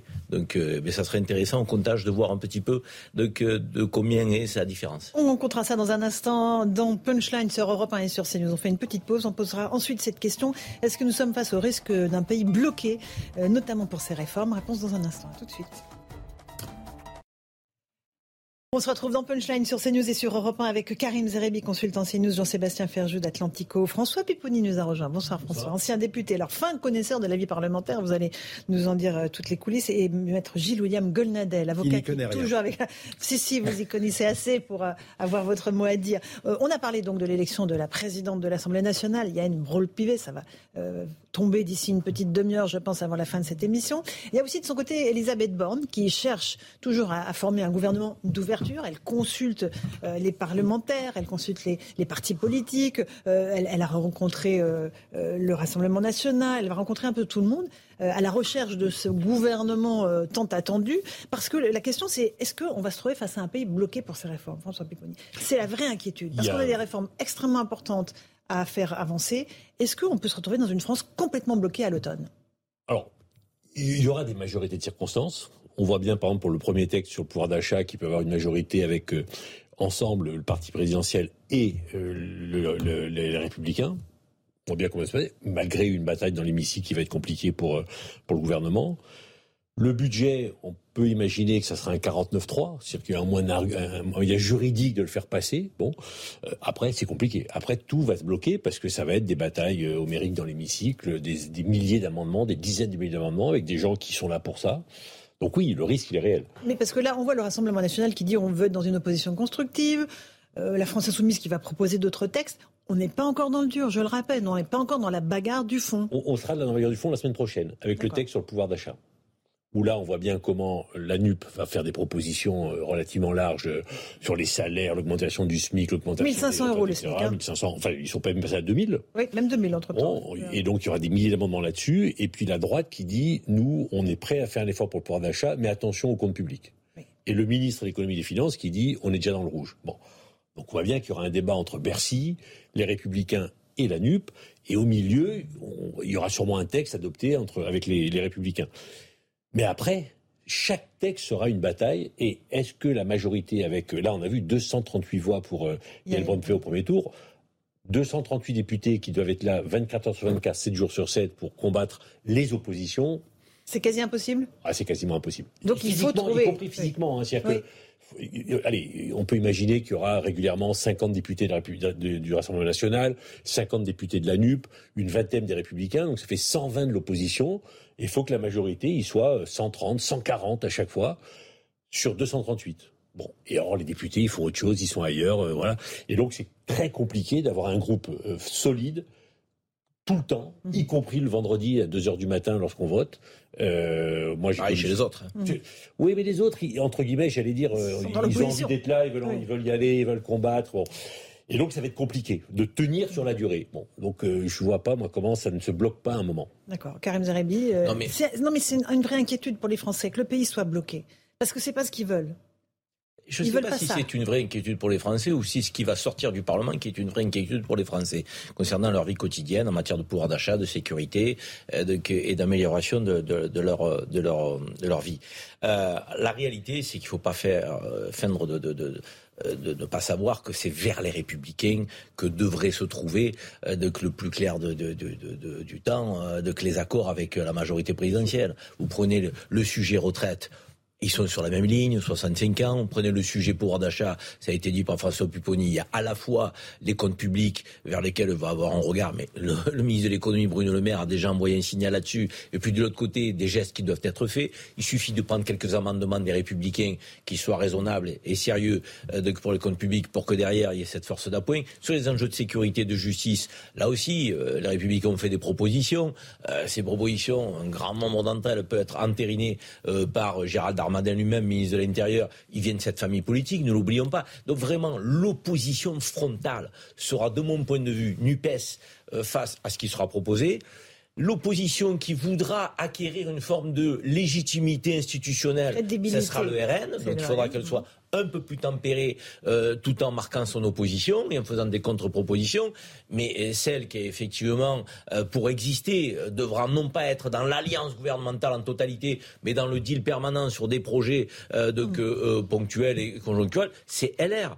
donc je crois que d'ailleurs le président de la République et ceux qui l'entourent se sont déjà tournés pour tenter, j'allais dire, de, séduire, de débaucher, on pourra utiliser le verbe que l'on veut, les, les députés LR pour qu'ils se rapprochent de la majorité.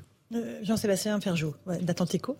Je crois que cette logique de débauchage, justement, elle correspond pas du tout à la culture euh, du compromis qui peut exister dans d'autres démocraties parlementaires. Alors après, ce sont d'autres institutions. Enfin, c'est Emmanuel Macron qui a fait semblant de ne pas se rendre compte que c'était d'autres institutions avec un général, un chef de la majorité parlementaire qui est responsable devant le Parlement. C'est-à-dire quand une coalition s'effondre, les débauchages, les débauchés décident de, réembaucher ailleurs, bah, le président euh, disparaît, enfin du Conseil ou le chancelier disparaît lui aussi. Ça n'est pas le cas dans les institutions françaises. Donc je pense qu'on est dans une configuration qui sera difficilement tenable, même si ça ne veut pas dire blocage absolu, pour les raisons qui ont été évoquées euh, à la fois par François Pupponi ou par, euh, ou par Karim, mais aussi parce qu'on peut gouverner par ordonnance. Et puis regardez, le gouvernement a décidé, je sais pas quoi, le contrôle des loyers, c'est une très mauvaise idée d'ailleurs. bref.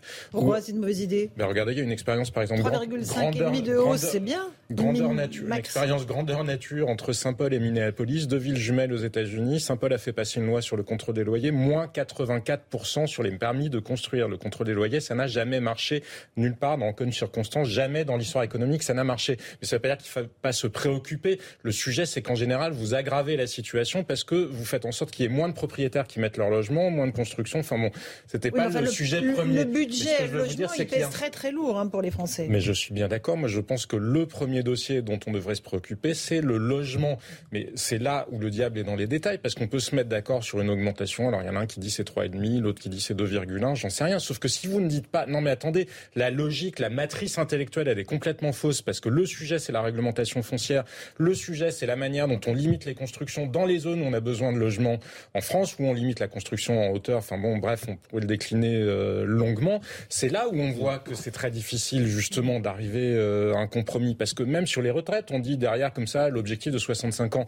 Mais derrière l'objectif de 65 ans, il y a des choses qui sont extrêmement différentes en réalité, y compris dans la logique de financement ou dans ce qu'on anticipe, dans ce qu'on voudrait d'un système euh, mhm. de retraite. Parce que vous pouvez avoir, derrière l'âge de 65 ans, dire on introduit un peu de capitalisation dans un système par répartition, puisque les fonctionnaires en bénéficient d'ailleurs déjà. Mais bref, on pourrait le décliner sur tous les sujets. En réalité, ah, c'est pour ça que c'est pas un sujet de débauchage, parce que ça, c'est le pire de la politique. Là, on cumulera les inconvénients de la cinquième, la centralisation, la verticalité, avec les inconvénients de la quatrième. C'est exactement l'inverse. Encore plus la colère des Français. François Pipponi, euh, non, mais ça va, là où ça va être compliqué, c'est qu'il y a effectivement, on voit bien la majorité qui est en train de se dégager, mais que les oppositions vont faire euh, tout pour bloquer le système. Et, le règlement de l'Assemblée tel qu'il avait été voté permet justement, avec en déposant des dizaines de milliers d'amendements, euh, on sera, on peut même plus être en temps programmé, parce que ça avait été prévu pour permettre à la majorité de, de pouvoir plus débattre par rapport à l'opposition. Là, les oppositions vont pouvoir le faire largement. Et donc c'est là où ça, va, ça risque de se bloquer, d'être très long, très compliqué pour faire passer le moindre texte. Même si effectivement à la fin il y aura une majorité pour les voter, mais ça sera un temps très long pour y parvenir. Avec l'obligation de voter le budget avant le 31 décembre. Ça, mhm. ça va être la priorité du gouvernement. Donc... avec le joker du 49-3. Oui, mais voilà, une fois par an. donc il va le faire cette année sûrement. Ça veut dire que ça veut dire que le problème de la, réforme des retraites, qui devait passer avant la fin de l'année, ça sera sûrement reporté de plusieurs mois. Encore en 2023. Encore là, et là, là pour le coup, avec des batailles dans l'hémicycle et dans la rue, qui seront très compliquées. Maître Golnadel, sur cette possibilité de blocage du pays. Mais écoutez, moi je. Vous y croyez? Au blocage Oui. Ah, mais ah oui, ça pour j'y crois dur comme fer. Aussi bien à l'Assemblée que, même, je vois. Que, dans la rue. Ah non, non, ah, ne, croyez pas ça, mais non, non, j'entendais. Je, Karim euh, disait assez, assez justement que la, la possibilité de, de, de, de soudure, c'était entre les, entre les marcheurs, ou je ne sais pas comment il faut dire, et les, et, et, et, et les républicains. Sauf que euh, là où c'est compliqué, c'est que c'est difficile d'abord de passer de Jupiter à Monsieur Pinet. Il, en est capable ou pas, euh, Emmanuel Macron? Oui, oui, ah, oui. Euh, il est assez plastique. Ah bah il est. on peut dire. Bah, moi, je l'ai toujours comparé à une chauve-souris. Donc effectivement, il est. Une chauve-souris pourquoi? Parce que c'est pas très ah, bah, flatteur pour le président. Mais ça se voulait pas forcément un compliment mhm. ni une insulte. C'est, je, je, je, suis oiseau, voyez mes ailes. Je suis souris, vive les rats. Il est capable de tout. Le problème, c'est qu'il est capable de tout en même temps. Hein. Bon, bon, bon. Donc c'est difficile de passer de, de Jupiter à Pinet premièrement. Deuxièmement, euh, la population elle-même a été égarée par la dernière campagne, par les marcheurs, qui a été une campagne qui était d'une certaine manière qui était très à gauche. Euh, on, comprenait pourquoi on avait envie de voter nul d'une certaine manière, puisqu'il y avait l'argent magique, on ne on faisait plus grand-chose pour la retraite. Donc effectivement, les gens pensent que euh, pourquoi pourquoi ne pas aller jusqu'à 2000 tant qu'on y est Pourquoi pas 2005 Donc, je veux dire, revenir maintenant à, la rigueur, c'est extrêmement difficile. Et puis, les, républicains tiennent rigueur de la manière dont ils ont été traités par Monsieur, par monsieur Macron. Donc, mais vous savez, le temps, le temps va faire son œuvre. Hein. Euh, euh, euh, il, va s'en passer des choses. Et, la semaine prochaine, et en septembre et en octobre. Donc on en reparlera. vous savez, c'est, je, je, vais loin, mais c'est quand les temps sont extrêmement cruel qu'on peut parler de, d'unité nationale. Et n'est pas encore venu. Hein. il y aura la grogne politique, il y aura aussi la grogne des syndicats, parce qu'eux aussi sont prêts à la bagarre euh, sur la réforme des retraites. Mais pas seulement. Euh, aujourd'hui, le ministre Stanislas Guérini a annoncé l'augmentation du point d'indice des fonctionnaires. Le compte n'y est pas, c'est ce que dit ce syndicat FO Santé de La Roche-sur-Yon. Écoutez-le. Tout simplement, c'est insuffisant. Euh, 3,5%, c'est largement insuffisant. Ça, déjà, il n'a pas compté euh, l'inflation. Si on compte le, gel du point d'indice depuis plus de 10 ans, donc euh, voilà, euh, on, est, oh, on est loin du compte. 3,5%, on se moque de nous à nouveau. On a une perte de pouvoir d'achat très conséquente au niveau des agents. L'inflation n'a pas été comptée. Il faudrait pratiquement 5 points à chaque fois tous les ans. Donc en fait, on est loin du compte. François Pupponi, voilà ce que dit ce syndicat FO Santé. Le compte n'y est pas. Tout sera comme ça. Tout sera comme ça. Chaque fois qu'il y aura une mesure qui sera prise, on expliquera. On a vu pour les loyers, on bloque à 3,5, c'est pas suffisant. On augmente de 3,5 les fonctionnaires, c'est pas suffisant. Parce que ça coûte très cher à l'État, tout ça. Ah, c'est des milliards d'euros à chaque fois, parce que là, c'est tous les ans. Mmh. Et donc, c'est compliqué. Mais la vraie difficulté, c'est qu'avec le quoi qu'il en coûte, on a donné le sentiment aux Français que c'était facile qu'on pouvait ouvrir les vannes. Et ce qui a été fait pendant un certain temps. Le problème, c'est que d'abord, on l'a fait, mais qu'il faut maintenant payer les dettes. Et que deuxièmement, on, empruntait à des taux négatifs il y a encore quelques semaines, on emprunte maintenant à 2%. Et quand on emprunte à 2% et qu'on devra rembourser à 2%, c'est là aussi quelques milliards. Donc à un moment, l'équation sera compliquée. Donc le gouvernement fait un effort conséquent, puisque le point d'indice avait été gelé depuis des années. Là, il est dégelé, mais tout de suite, il y a une revendication sociale dans la rue qui va être relayée par les parlementaires. C'est-à-dire qu'eux-mêmes diront voilà, la rue l'a dit, donc on est dans la rue, on manifeste. Donc il y a un moment où bah, ça passe, ça sera très très dur sur tous les textes. Il n'y aura pas de consensus, donc ni du côté des syndicats, ni du côté des, non, partis non, politiques. Je pense pas, on pourra pas. Alors ou alors faudrait, il faudrait ouvrir des négociations salariales pour la fonction publique. Cela, ça a été décidé un peu sans discussion. On a dit voilà, on augmente, on dégèle. Donc il faut des négociations. Donc c'est à chaque fois du blocage, du temps long. Et c'est comme ça peut-être que le pays va fonctionner un peu au ralenti pour les cinq ans qui viennent. Jean-Sébastien Ferjou, sur ce consensus qu'on peut trouver ou pas je crois qu'il y a une envie d'en découdre un peu effectivement de la part des syndicats et on l'a vu avec la CGT qui a annoncé euh, le blocage des terminaux euh, méthaniers et gaziers, euh, mhm. me semble-t-il, au port du, Havre, ce qui va empêcher de remplir les stocks et ce qui fait que ça risque d'accentuer très clairement les difficultés d'approvisionnement que nous connaîtrons à l'automne ou à l'hiver à l'hiver prochain. Donc si la CGT en est là sur un sujet aussi essentiel que celui-là, pour d'ailleurs, on parle même pas du fait d'avoir chaud ou froid, hein, mais pour le maintien de l'économie française et de l'industrie, parce que ce sont eux les premiers à consommer justement en général le gaz qu'on importe. Donc oui, ça va être difficile. Maintenant, je pense qu'on va être dans une phase où justement, c'est là où on va voir la différence entre les magouilles ou la construction politique euh, constructive. Parce que vous pouvez toujours avoir des gens qui vont jouer le rapport de force à leur avantage. Parce que quand il n'y a pas de majorité, justement, vous avez besoin de celui qui vient faire la pointe. C'est tout, d'ailleurs, parfois le vice de système, euh, la proportionnelle euh, intégrale. Hein. Regardez ce qui se passe en Israël, notamment, avec parfois des coalitions où deux députés, en l'occurrence dans le dernier gouvernement, il y avait deux députés islamiste, euh, bah, le gouvernement en avait besoin pour se maintenir. Ça donne une, énorme prime justement aux minorités qui sont en situation de faire la différence. Donc on pourra peut-être voir des configurations comme ça, parce qu'il y a les majorités politiques, mais derrière, il y aura les majorités sociales, en quelque sorte, et de gens qui sont au point de pivot et qui auront un poids énorme, sans que fondamentalement, ça respecte euh, bah, peut-être ce qui serait le centre de gravité de l'ensemble des Français. Ça va être rock'n'roll hein, les prochains mois, Maître Golnadel. Ah oui, mais... Euh, rock'n'roll. Franchement, je ne veux pas du tout être apocalyptique, mais euh, la situation m'inquiète. Elle ne m'inquiète pas seulement dans l'hémicycle. Elle m'inquiète dans la rue. Et encore une fois, euh, on a édu... Monsieur le maire vient de, vient de découvrir en, l'espace d'une semaine que la situation euh, économique et financière était difficile.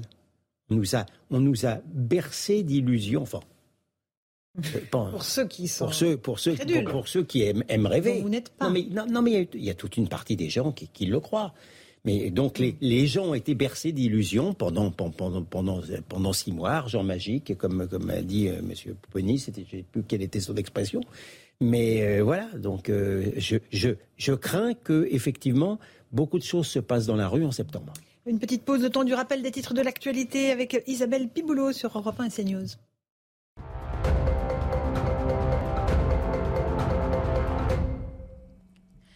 L'État fautif de ne pas avoir stocké assez de masques avant l'épidémie de Covid-19.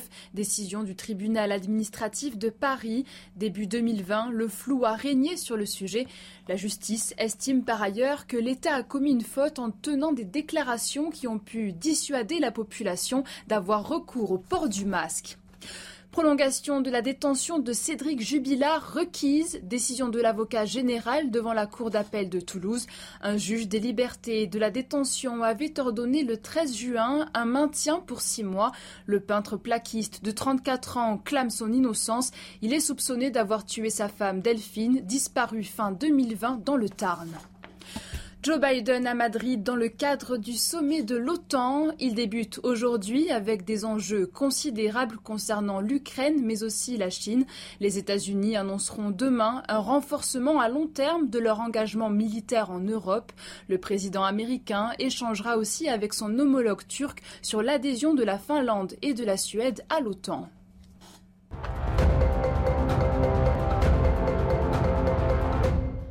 On se retrouve dans un instant dans Punchline sur CNews et sur Europe 1. On parlera de la sécurité, peut-être un sujet sur lequel euh, on y aura un consensus à l'Assemblée nationale. Euh, on verra ça dans un instant. À tout de suite dans Punchline. De retour sur le plateau de Punchline avec Karim Zerebi, consultant CNews, Jean-Sébastien Ferjou, directeur du site Atlantico, François Pipponi, ancien parlementaire, et maître Gilles William Golnadel. On parlait des inquiétudes pour la rentrée, rentrée sociale explosive, d'autant qu'il y a des nuages noirs qui s'accumulent sur l'économie française, hausse de l'inflation, des taux d'intérêt, flambée des prix. Pourtant, le président Macron trouve des raisons de rester positif. Écoutez-le. La France est un des pays d'Europe qui a le moins d'inflation. Pourquoi? Parce que nous avons mis en place des boucliers sur le gaz et l'électricité qui empêchent qu'il y ait un trop gros impact sur les ménages et les entreprises. Je le dis parce qu'on ne s'en rend pas forcément compte. Mais d'ores et déjà, nous avons dépensé plusieurs, dizaines de milliards, dizaines de milliards d'euros pour maintenir les prix. Mais il faut qu'on soit lucide, cette inflation, ce n'est pas une inflation qui est liée à une surchauffe de notre économie. L'inflation classique, c'est ça. C'est un impôt de l'extérieur qui vient par le gaz et l'électricité. Est-ce que, euh, Karim Zeribi, c'est audible, en fait, euh, de dire euh, La France est un des pays où il y a le moins d'inflation? Les Français qui sont dans la difficulté peuvent entendre ça. Plusieurs remarques. C'est pas faux ce que dit le président. Mais euh, c'est un discours qui est un discours de technocrate.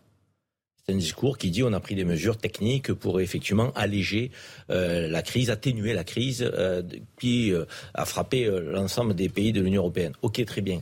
Moi, j'ai envie de dire une chose quand même sur le pouvoir d'achat. Avant l'inflation, les Français allaient déjà mal en termes de pouvoir d'achat. Beaucoup s'interrogeaient à quoi bon se lever le matin alors qu'on a des fins de mois qu'on n'arrive plus à boucler. Au 15 du mois, on est à découvert. On a perdu des classements. On n'arrive pas à vivre. On ne fait que survivre. Ça, c'était avant la crise. L'inflation est venue surenchérir, accentuer, aggraver la situation. Donc on peut faire un chèque par-ci, un chèque par-là.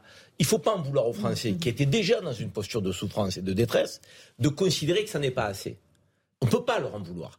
Et effectivement, là, il y a plus une approche structurelle qu'il faudrait mettre sur la table pour dire voilà, est-ce que notre modèle aujourd'hui, tel qu'il est, euh, est, est, viable, peut nous permettre de faire face à la crise, ou est-ce qu'on va essayer de colmater les brèches? Après, on peut faire des reproches au gouvernement sur la gestion de la Covid et les milliards qui ont été posés sur la table force est de constater que si on n'avait pas aidé un certain nombre d'activités de profession, peut-être qu'on serait dans une situation qui serait encore plus catastrophique sur le plan social. Donc nul ne le sait, mais beaucoup ont dit à l'époque, il faut quand même être euh, reconnaissant. Si sur le plan sanitaire, on n'a pas fait les choses de manière parfaite, sur le plan de la gestion de la crise économique, le gouvernement a été là. Donc on ne peut pas dire tout et son contraire. La réalité, c'est que moi je considère que les Français considéreront qu'on n'en fera jamais assez. Et c'est là où on aura un quatrième tour donc social. Parce que la souffrance est telle, le retard est tel, euh, l'inquiétude est, est, est, tellement marquante qu'ils seront dans la rue quoi qu'il quoi qu'il en soit. Et on peut prendre une mesure de chèque par-ci ou de chèque par-là. Ça ne mm. suffira pas. Et je peux vous dire que les Français qui touchent le SMIC et qui souffrent, on peut les comprendre aussi et se mettre un peu à leur place. Jean-Sébastien Ferjou et ensuite Maître bah, Avec ce point-là, je suis entièrement d'accord. Mais pour prendre une image, quand on dit on a très bien géré euh, le Covid, je ne parle pas de sanitaire, je parle de la gestion économique. Enfin, oui, on peut décider d'éteindre un incendie en vidant toute la piscine et se dire peut-être que vider le pédiluve aurait suffi à éteindre l'ampleur de l'incendie en question parce qu'on n'a rien contrôlé justement sur l'emploi des milliards en question. Et c'est ça aussi que nous payons aujourd'hui. Parce que quand on a fait des confinements dont on savait qu'ils n'avaient pas d'efficacité sanitaire parce qu'on a refermé des commerces non essentiels qui n'étaient pas des lieux de contamination, ça a coûté plusieurs dizaines de milliards. Après croyez-vous qu'on en a cette analyse Non, non. Mais c'était pas après coup. Non, pardon, Karim. Ah bah non, pas. Bah, sur le moment, personne disait rien. Ah bah à l'échelle de la, planète, à l'échelle de la planète, vous le savez déjà à ce moment-là, et un certain nombre d'économistes le disaient aussi, ah bah parce qu'ils avaient analysé les conséquences du premier confinement. Mais comme en France, justement, on a un Parlement qui exerce assez peu ses missions de contrôle, ces questions-là, on les pose pas du tout parce qu'on ne contrôle pas l'action de l'exécutif. En revanche, sur ce que disait Emmanuel Macron sur l'inflation, euh, je comprends totalement ce que dit Karim sur effectivement le besoin des Français euh, les plus fragilisés face à cette inflation. Mais malgré tout, dans l'analyse qu'il fait, je le rejoins et je suis plutôt rassuré qu'il dit ça parce que c'est effectivement une inflation. Il dit, il emploie le terme d'impôt extérieur. C'est ça. C'est parce qu'il y a la guerre en Ukraine et c'est parce qu'il y a les, goulots, les goulets d'étranglement euh, du Covid. Oui, mais c'est très important parce que de, découlent de ça les décisions de politique économique qu'on en mmh. prend. Ça n'est pas la même chose de gérer une inflation comme celle qu'on a connue dans les années 70 que de gérer une inflation qui est uniquement d'origine extérieure. Parce que si on commet les mêmes erreurs que celles qu'on a déjà commises, notamment en 2009, en augmentant massivement les taux, on va en plus aggraver les risques de récession. Donc je préfère un président de la République qui fasse le bon diagnostic que parfois des gens qui On continue ce débat qui est passionnant. On va juste aller à l'Assemblée nationale rejoindre Florian Tardif parce que je crois que ça y est, Madame Braun-Pivet, Yael Braun-Pivet, donc été élue présidente euh, de l'Assemblée nationale. Avec euh, quel, combien de voix, mon cher Florian? On est en train euh, d'obtenir euh, le détail précis, euh, Laurence, du nombre de voix récoltées par Yael Braun-Pivet, mais c'est historique, il est vrai. C'est la première fois de, son histoire que l'Assemblée nationale sera présidée par une femme, en l'occurrence donc Yael Braun-Pivet, âgée de 51 ans, qui était encore novice en politique en 2017 et qui avait été propulsée à la tête de la commission des, des lois lors de la précédente législature. Elle avait été ministre éphémère des, des Outre-mer ces dernières semaines avant de quitter son poste pour pouvoir justement candidater à la présidence de l'Assemblée euh, nationale. Je vous parlais euh, tout à l'heure qu'il faudrait peut-être jusqu'à trois tours pour pouvoir désigner Yael Braun-Pivet comme étant la prochaine euh, présidente de l'Assemblée euh, nationale. Cela a été plus rapide euh, que prévu finalement, puisque les députés du Rassemblement national n'ont pas souhaité prendre part au vote lors du second tour du scrutin. C'est pour cela que Yael Braun-Pivet a été élu donc au terme de ce second tour. Au-delà euh, de ce retrait euh, de cette décision des députés euh, du Rassemblement national, ce qu'il faut analyser, c'est également le message envoyé de la part des députés du, groupe RN ici à l'Assemblée nationale qui souhaitent, vous l'avez compris, continuer cette tentative de dédiabolisation du parti en montrant qu'ils seront ces prochaines années une opposition responsable ici au Palais Bourbon. Merci Florian Tardif avec Charles Baget et Noah Pradel à l'Assemblée nationale. Voilà pour l'élection d'Yael Braun-Pivet, présidente, première femme présidente de l'Assemblée nationale.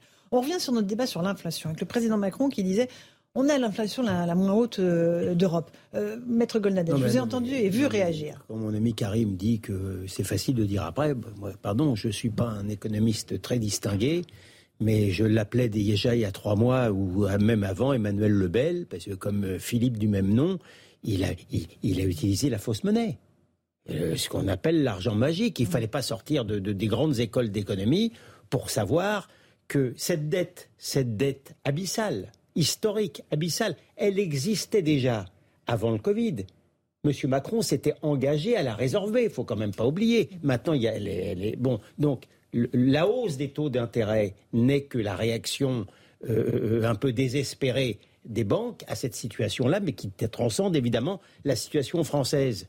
Donc je suis désolé, on ne peut pas uniquement expliquer la situation inflationniste uniquement à l'aune de la guerre en Ukraine ou d'autres choses également. Il y a une part de responsabilité. Et pardon de le dire, euh, je suis pas dans le, il faut pas non plus donner dans le misérabilisme de la, de la situation des Français. Elle, misérabilisme. Elle, devient, elle, elle, non, faut être déconnecté pour dire ça. J'ai William, mon ami. Je te le dis. Le misérabilisme. Oui, Alors allez-y, terminez votre pensée parce qu'on a pas en code ce que tu dis? Non, chaque mot est du Comment on vit avec 1200 euros par mois aujourd'hui dans notre pays? Tu peux me le dire? Non, mais. non, parce que tu les touches pas. Non, mais chaque, chaque. Et moi non plus. Chaque mot, est du, chaque mot est dûment pesé. Avant la situation inflationniste, on ne peut pas dire que la France était un pays misérable. Ça n'est pas vrai. C'est l'inflation. C'est l'inflation qui, qui inquiète à juste titre. Il y avait un, pouvoir, un problème de pouvoir d'achat.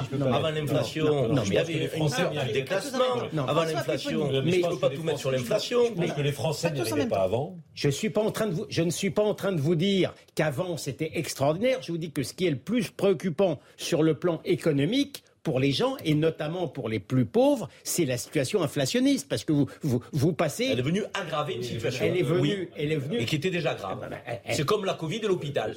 C'est comme si tu me dis la Covid, l'hôpital va mal à cause de la Covid. Non, bah, l'hôpital allait mal avant la Covid. Et la Covid aggrave. Mais, mais. C'est pareil. Mais oui, mais on est d'accord. Mais on passe de la pauvreté à la misère à cause de l'inflation. Ah, c'est bien que tu reconnaisses déjà qu'avant l'inflation, il y avait la pauvreté. Mais bien sûr. mais c'est pas réjouissant pour le la pauvreté. Il ne m'avait pas échappé qu'il y avait des pauvres quand même. Il ne m'avait pas échappé qu'il y avait des pauvres. Donc c'est ça le problème. Je suis en train de dire que la misère qui s'installe, elle est le produit de l'inflation et je, je n'accepte pas d'acquitter complètement le gouvernement français de cette situation en mettant, ça sur, le dos, en mettant ça sur le dos de M. Poutine. bien sûr, mais sauf qu'aujourd'hui, les Français, les, plus en difficulté, ne peuvent plus rouler, ne peuvent plus se chauffer. Bien sûr. Et effectivement, le président Macron a dit quelque chose de très juste. Il a dit on a fait un effort conséquent de plusieurs milliards et ça ne se voit pas. malgré l'aide, les Français n'y arrivent pas quand même. Donc il, le reconnaît lui-même. Il dit ce qui est fait quasiment inaudible et, pas perceptible par les Français parce que malgré l'aide, ils n'y arrivent pas. Bon, euh, et regardez le prix à la pompe. voilà, aujourd'hui, et on n'est pas dans l'hiver. Quand on va y arriver, il y a des Français qui ne pourront pas se chauffer. Voilà, dans un pays qui n'est pas un pays pauvre, qui est un pays développé euh, parmi les pays développés. Et donc la situation, elle est insupportable. Elle l'était déjà avant, mais là, les gens, ils ne peuvent plus. Et donc la vraie question, c'est comment on fait? Parce que là, on est parti sur un temps long pour remettre du pouvoir d'achat aux Français avec des sommes que nous n'avons pas. Et l'équation, elle est quasiment impossible. Non, mais on peut avoir un discours de technocrate. Concrètement, ça fait à peu près entre 60 et 70 euros l'augmentation qu'a évoqué euh, de, que M. Stanislas Guérini euh, par fonctionnaire. Donc c'est euh, même pas un plein d'essence qui est aujourd'hui entre 90 et 100 euros pour n'importe quelle voiture et pas une voiture de luxe. Donc ça veut dire que quand on dit aux Français qui souffraient déjà avant la crise, qui n'en peuvent plus aujourd'hui, je vais vous donner la possibilité de même pas faire un plein d'essence, mais c'est une augmentation et elle est historique. Comment veux-tu effectivement que ce soit pris? On peut pas faire des sauts périlleux et dire c'est magnifique, euh, ce qui se passe est historique. Donc ça veut dire que et là on parle, on parle de la pompe, on parle des produits de première nécessité au supermarché, on parle, on arrive à une période qui est celle des vacances où la moitié des Français ne partaient pas en vacances avant. Peut-être que là ça va être euh, euh, les trois quarts. Cette réalité là on est obligé d'y faire face. Mais c'est bien, faire comme si elle n'existait pas. Mais c'est bien au nom de cela que je disais que si vous n'avez pas une saine gestion de, de l'économie, un peu comme une saine gestion d'un foyer, vous finissez par. Ok, mais il y a des urgences à gérer. Monsieur le maire, comment tu gères les urgences William, si demain on a une saine gestion de l'économie, on ferme les ah robinets. C'est trop tard. Non, mais je ne dis pas le contraire. Ils sont ouverts encore, les robinets. Mais moi, oui, oui, oui, on les fait. Sinon, ça va être grave. Jean-Sébastien je crois qu'une saine gestion de l'économie, ce n'est pas l'austérité. Ça a été, il y a eu un certain nombre d'études économiques qui ont montré que l'austérité, ça n'avait aucun sens dans les périodes, justement, où on flirte avec la récession.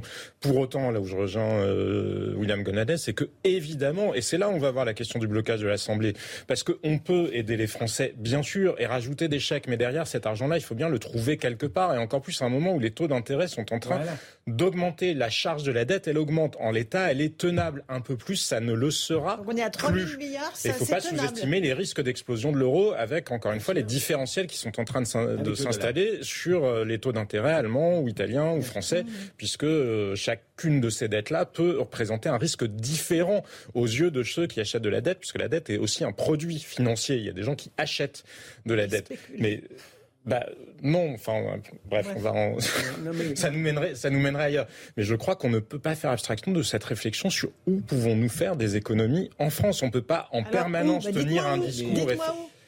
Mais, mais, mais, partout, mais partout justement.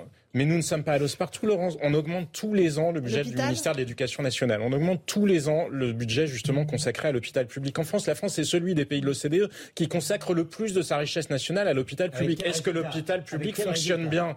C'est donc bien qu'il y a une mauvaise gestion. Le sujet, c'est pas rajouter des euros. Le sujet, c'est qu'est-ce qu'on obtient par euro investi. Et s'il n'y a pas cette réflexion-là qui accompagne la réflexion sur le pouvoir d'achat, ça ne tiendra pas parce que au bout du bout, de toute façon, vous pouvez le prendre dans l'autre sens. Il faut faudra faire payer des impôts aux autres pour les. Euh, Donc, admettons qu'on dise on ne fait pas 70 euros d'augmentation en moyenne pour un fonctionnaire, mais 700.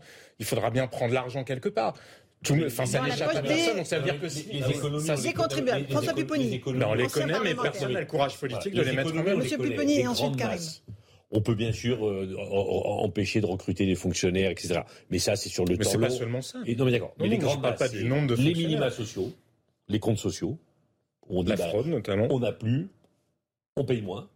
dans la situation actuelle, je pense pas que ce soit la très tendance.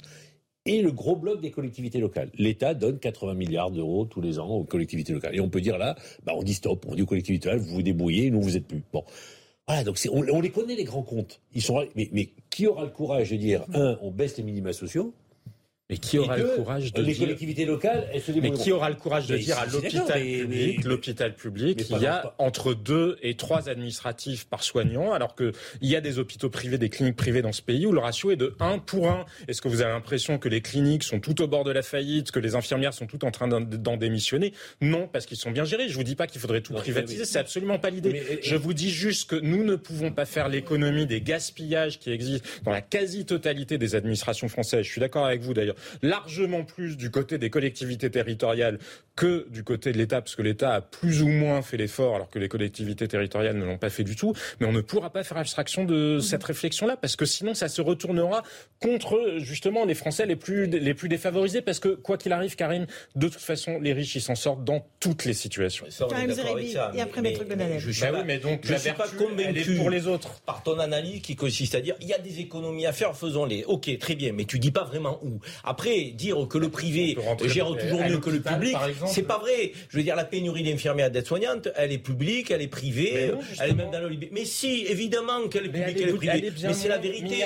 Mais, non, c'est faux ce que tu dis. Aujourd'hui, il y a une pénurie qui est globale. Pourquoi Parce qu'au-delà du public et du privé, le métier n'est plus attractif. On ne, on ne paye pas assez les gens dont on qualifie les métiers comme essentiels. Et je vais te dire, moi, je veux bien qu'on dise, euh, euh, euh, oui, oui, mais c'est une vraie réflexion aujourd'hui. Mm. Donc un gardien de la paix, qui est essentiel à la République. et ayons moins de profs qui Euh, sont pas devant des élèves, parce qu'il y a énormément de professeurs Un qui gardien sont de la devant des paix, élèves. un gardien de la paix qui représente le gros des de fonctionnaires de police, donc est mal payé. Une aide-soignante et une infirmière n'est pas suffisamment payée. Euh, un enseignant quand il débute au regard du nombre d'études, donc c'est la même chose. Donc moi je veux bien, bien sûr qu'en termes de management, on peut enlever des administratifs là, Juste- peut- mais la réalité c'est qu'on a des besoins exemple, tels. juste un exemple. J'aimerais juste qu'on écoute Juste un, un tout petit mot de Yael Braun-Pivet qui vient d'arriver, euh, présidente donc, de l'Assemblée nationale. Un tout petit mot et on revient.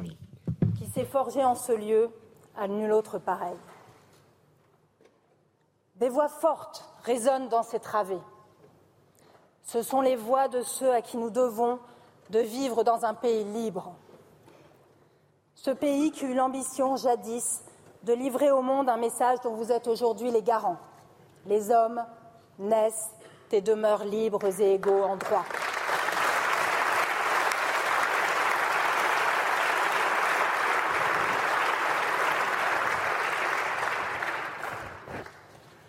En me portant à votre présidence, vous donnez aujourd'hui à ce message une portée nouvelle. Je veux donc vous remercier, toutes et tous, élus au suffrage universel, direct, qui accomplissez ce geste fort.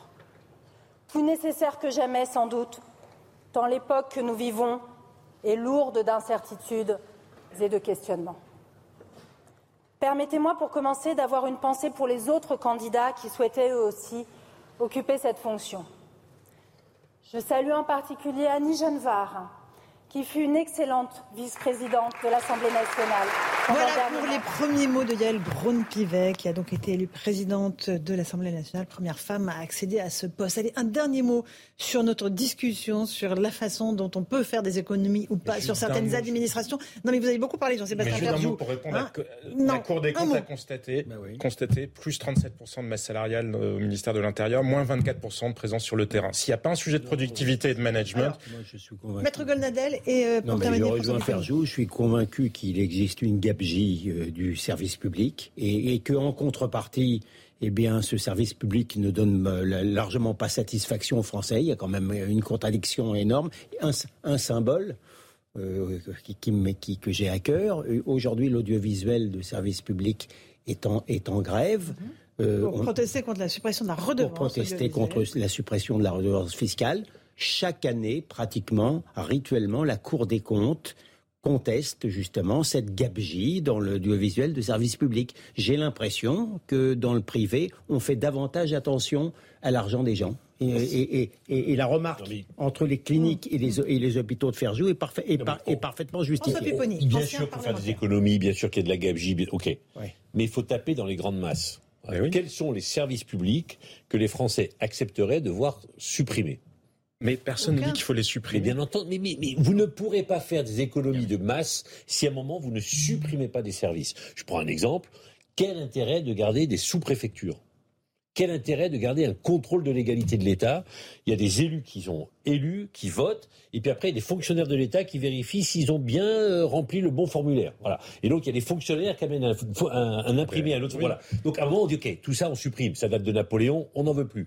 Les routes. Voilà. Est-ce qu'il est normal de garder des cantonniers de l'État, des cantonniers des collectivités locales, plus ou moins sur les mêmes tronçons? Allez, top. Mais, mais ça veut dire, on, par exemple, on, on supprime l'électricité. Il y a des villes qui disent, la nuit, il n'y aura plus d'électricité. Voilà. On fait des économies. Parce que ça coûte cher. Après, on dit, ah oui, d'accord, mais la sécurité, voilà. On peut faire des économies, mais sur les Mais grandes masses. le logement, on parle, je finis sur le logement. Le logement, ça rapporte 80 milliards, mais ça en coûte 40. Et quand on a dit on va baisser les APL parce qu'on va faire des économies, qu'est-ce qu'on n'a pas entendu de baisser de 5 euros? Voilà. Mais 40 milliards, bah oui, on peut faire la moitié d'économies. les APL, Moi, je, vais aller sur- je vais aller- on donne 40 Je vais- milliards, je vais- je vais aller sur le terrain de Jean-Sébastien Ferjou et de J. William Cannon. Gabji, on fait des économies. Ok. La réalité, c'est que vous ne pourrez pas vous en tenir à ces économies. Pourquoi? En réalité, c'est un transfert qui sera fait pour avoir Merci, plus de proximité, plus de gardiens de prison, plus d'infirmières, plus d'aides-soignantes, plus de gardiens de la paix. Donc ton économie, tu la fais pas. Tu gères mieux. On continue le débat. Merci à tous les quatre d'avoir participé à ce punchline. Je vous retrouve dans un instant sur Europe 1 et tout de suite c'est Clélie Mathias qui vous attend sur CNews pour Face à l'info. Bonne soirée sur nos deux antennes. Ever catch yourself eating the same flavorless dinner three days in a row? Dreaming of something better? Well, HelloFresh is your guilt-free dream come true, baby. It's me, Kiki Palmer. Let's wake up those taste buds with hot, juicy pecan-crusted chicken or garlic butter shrimp scampi. Mm. Hello Fresh. Stop dreaming of all the delicious possibilities and dig in at HelloFresh.com. Let's get this dinner party started.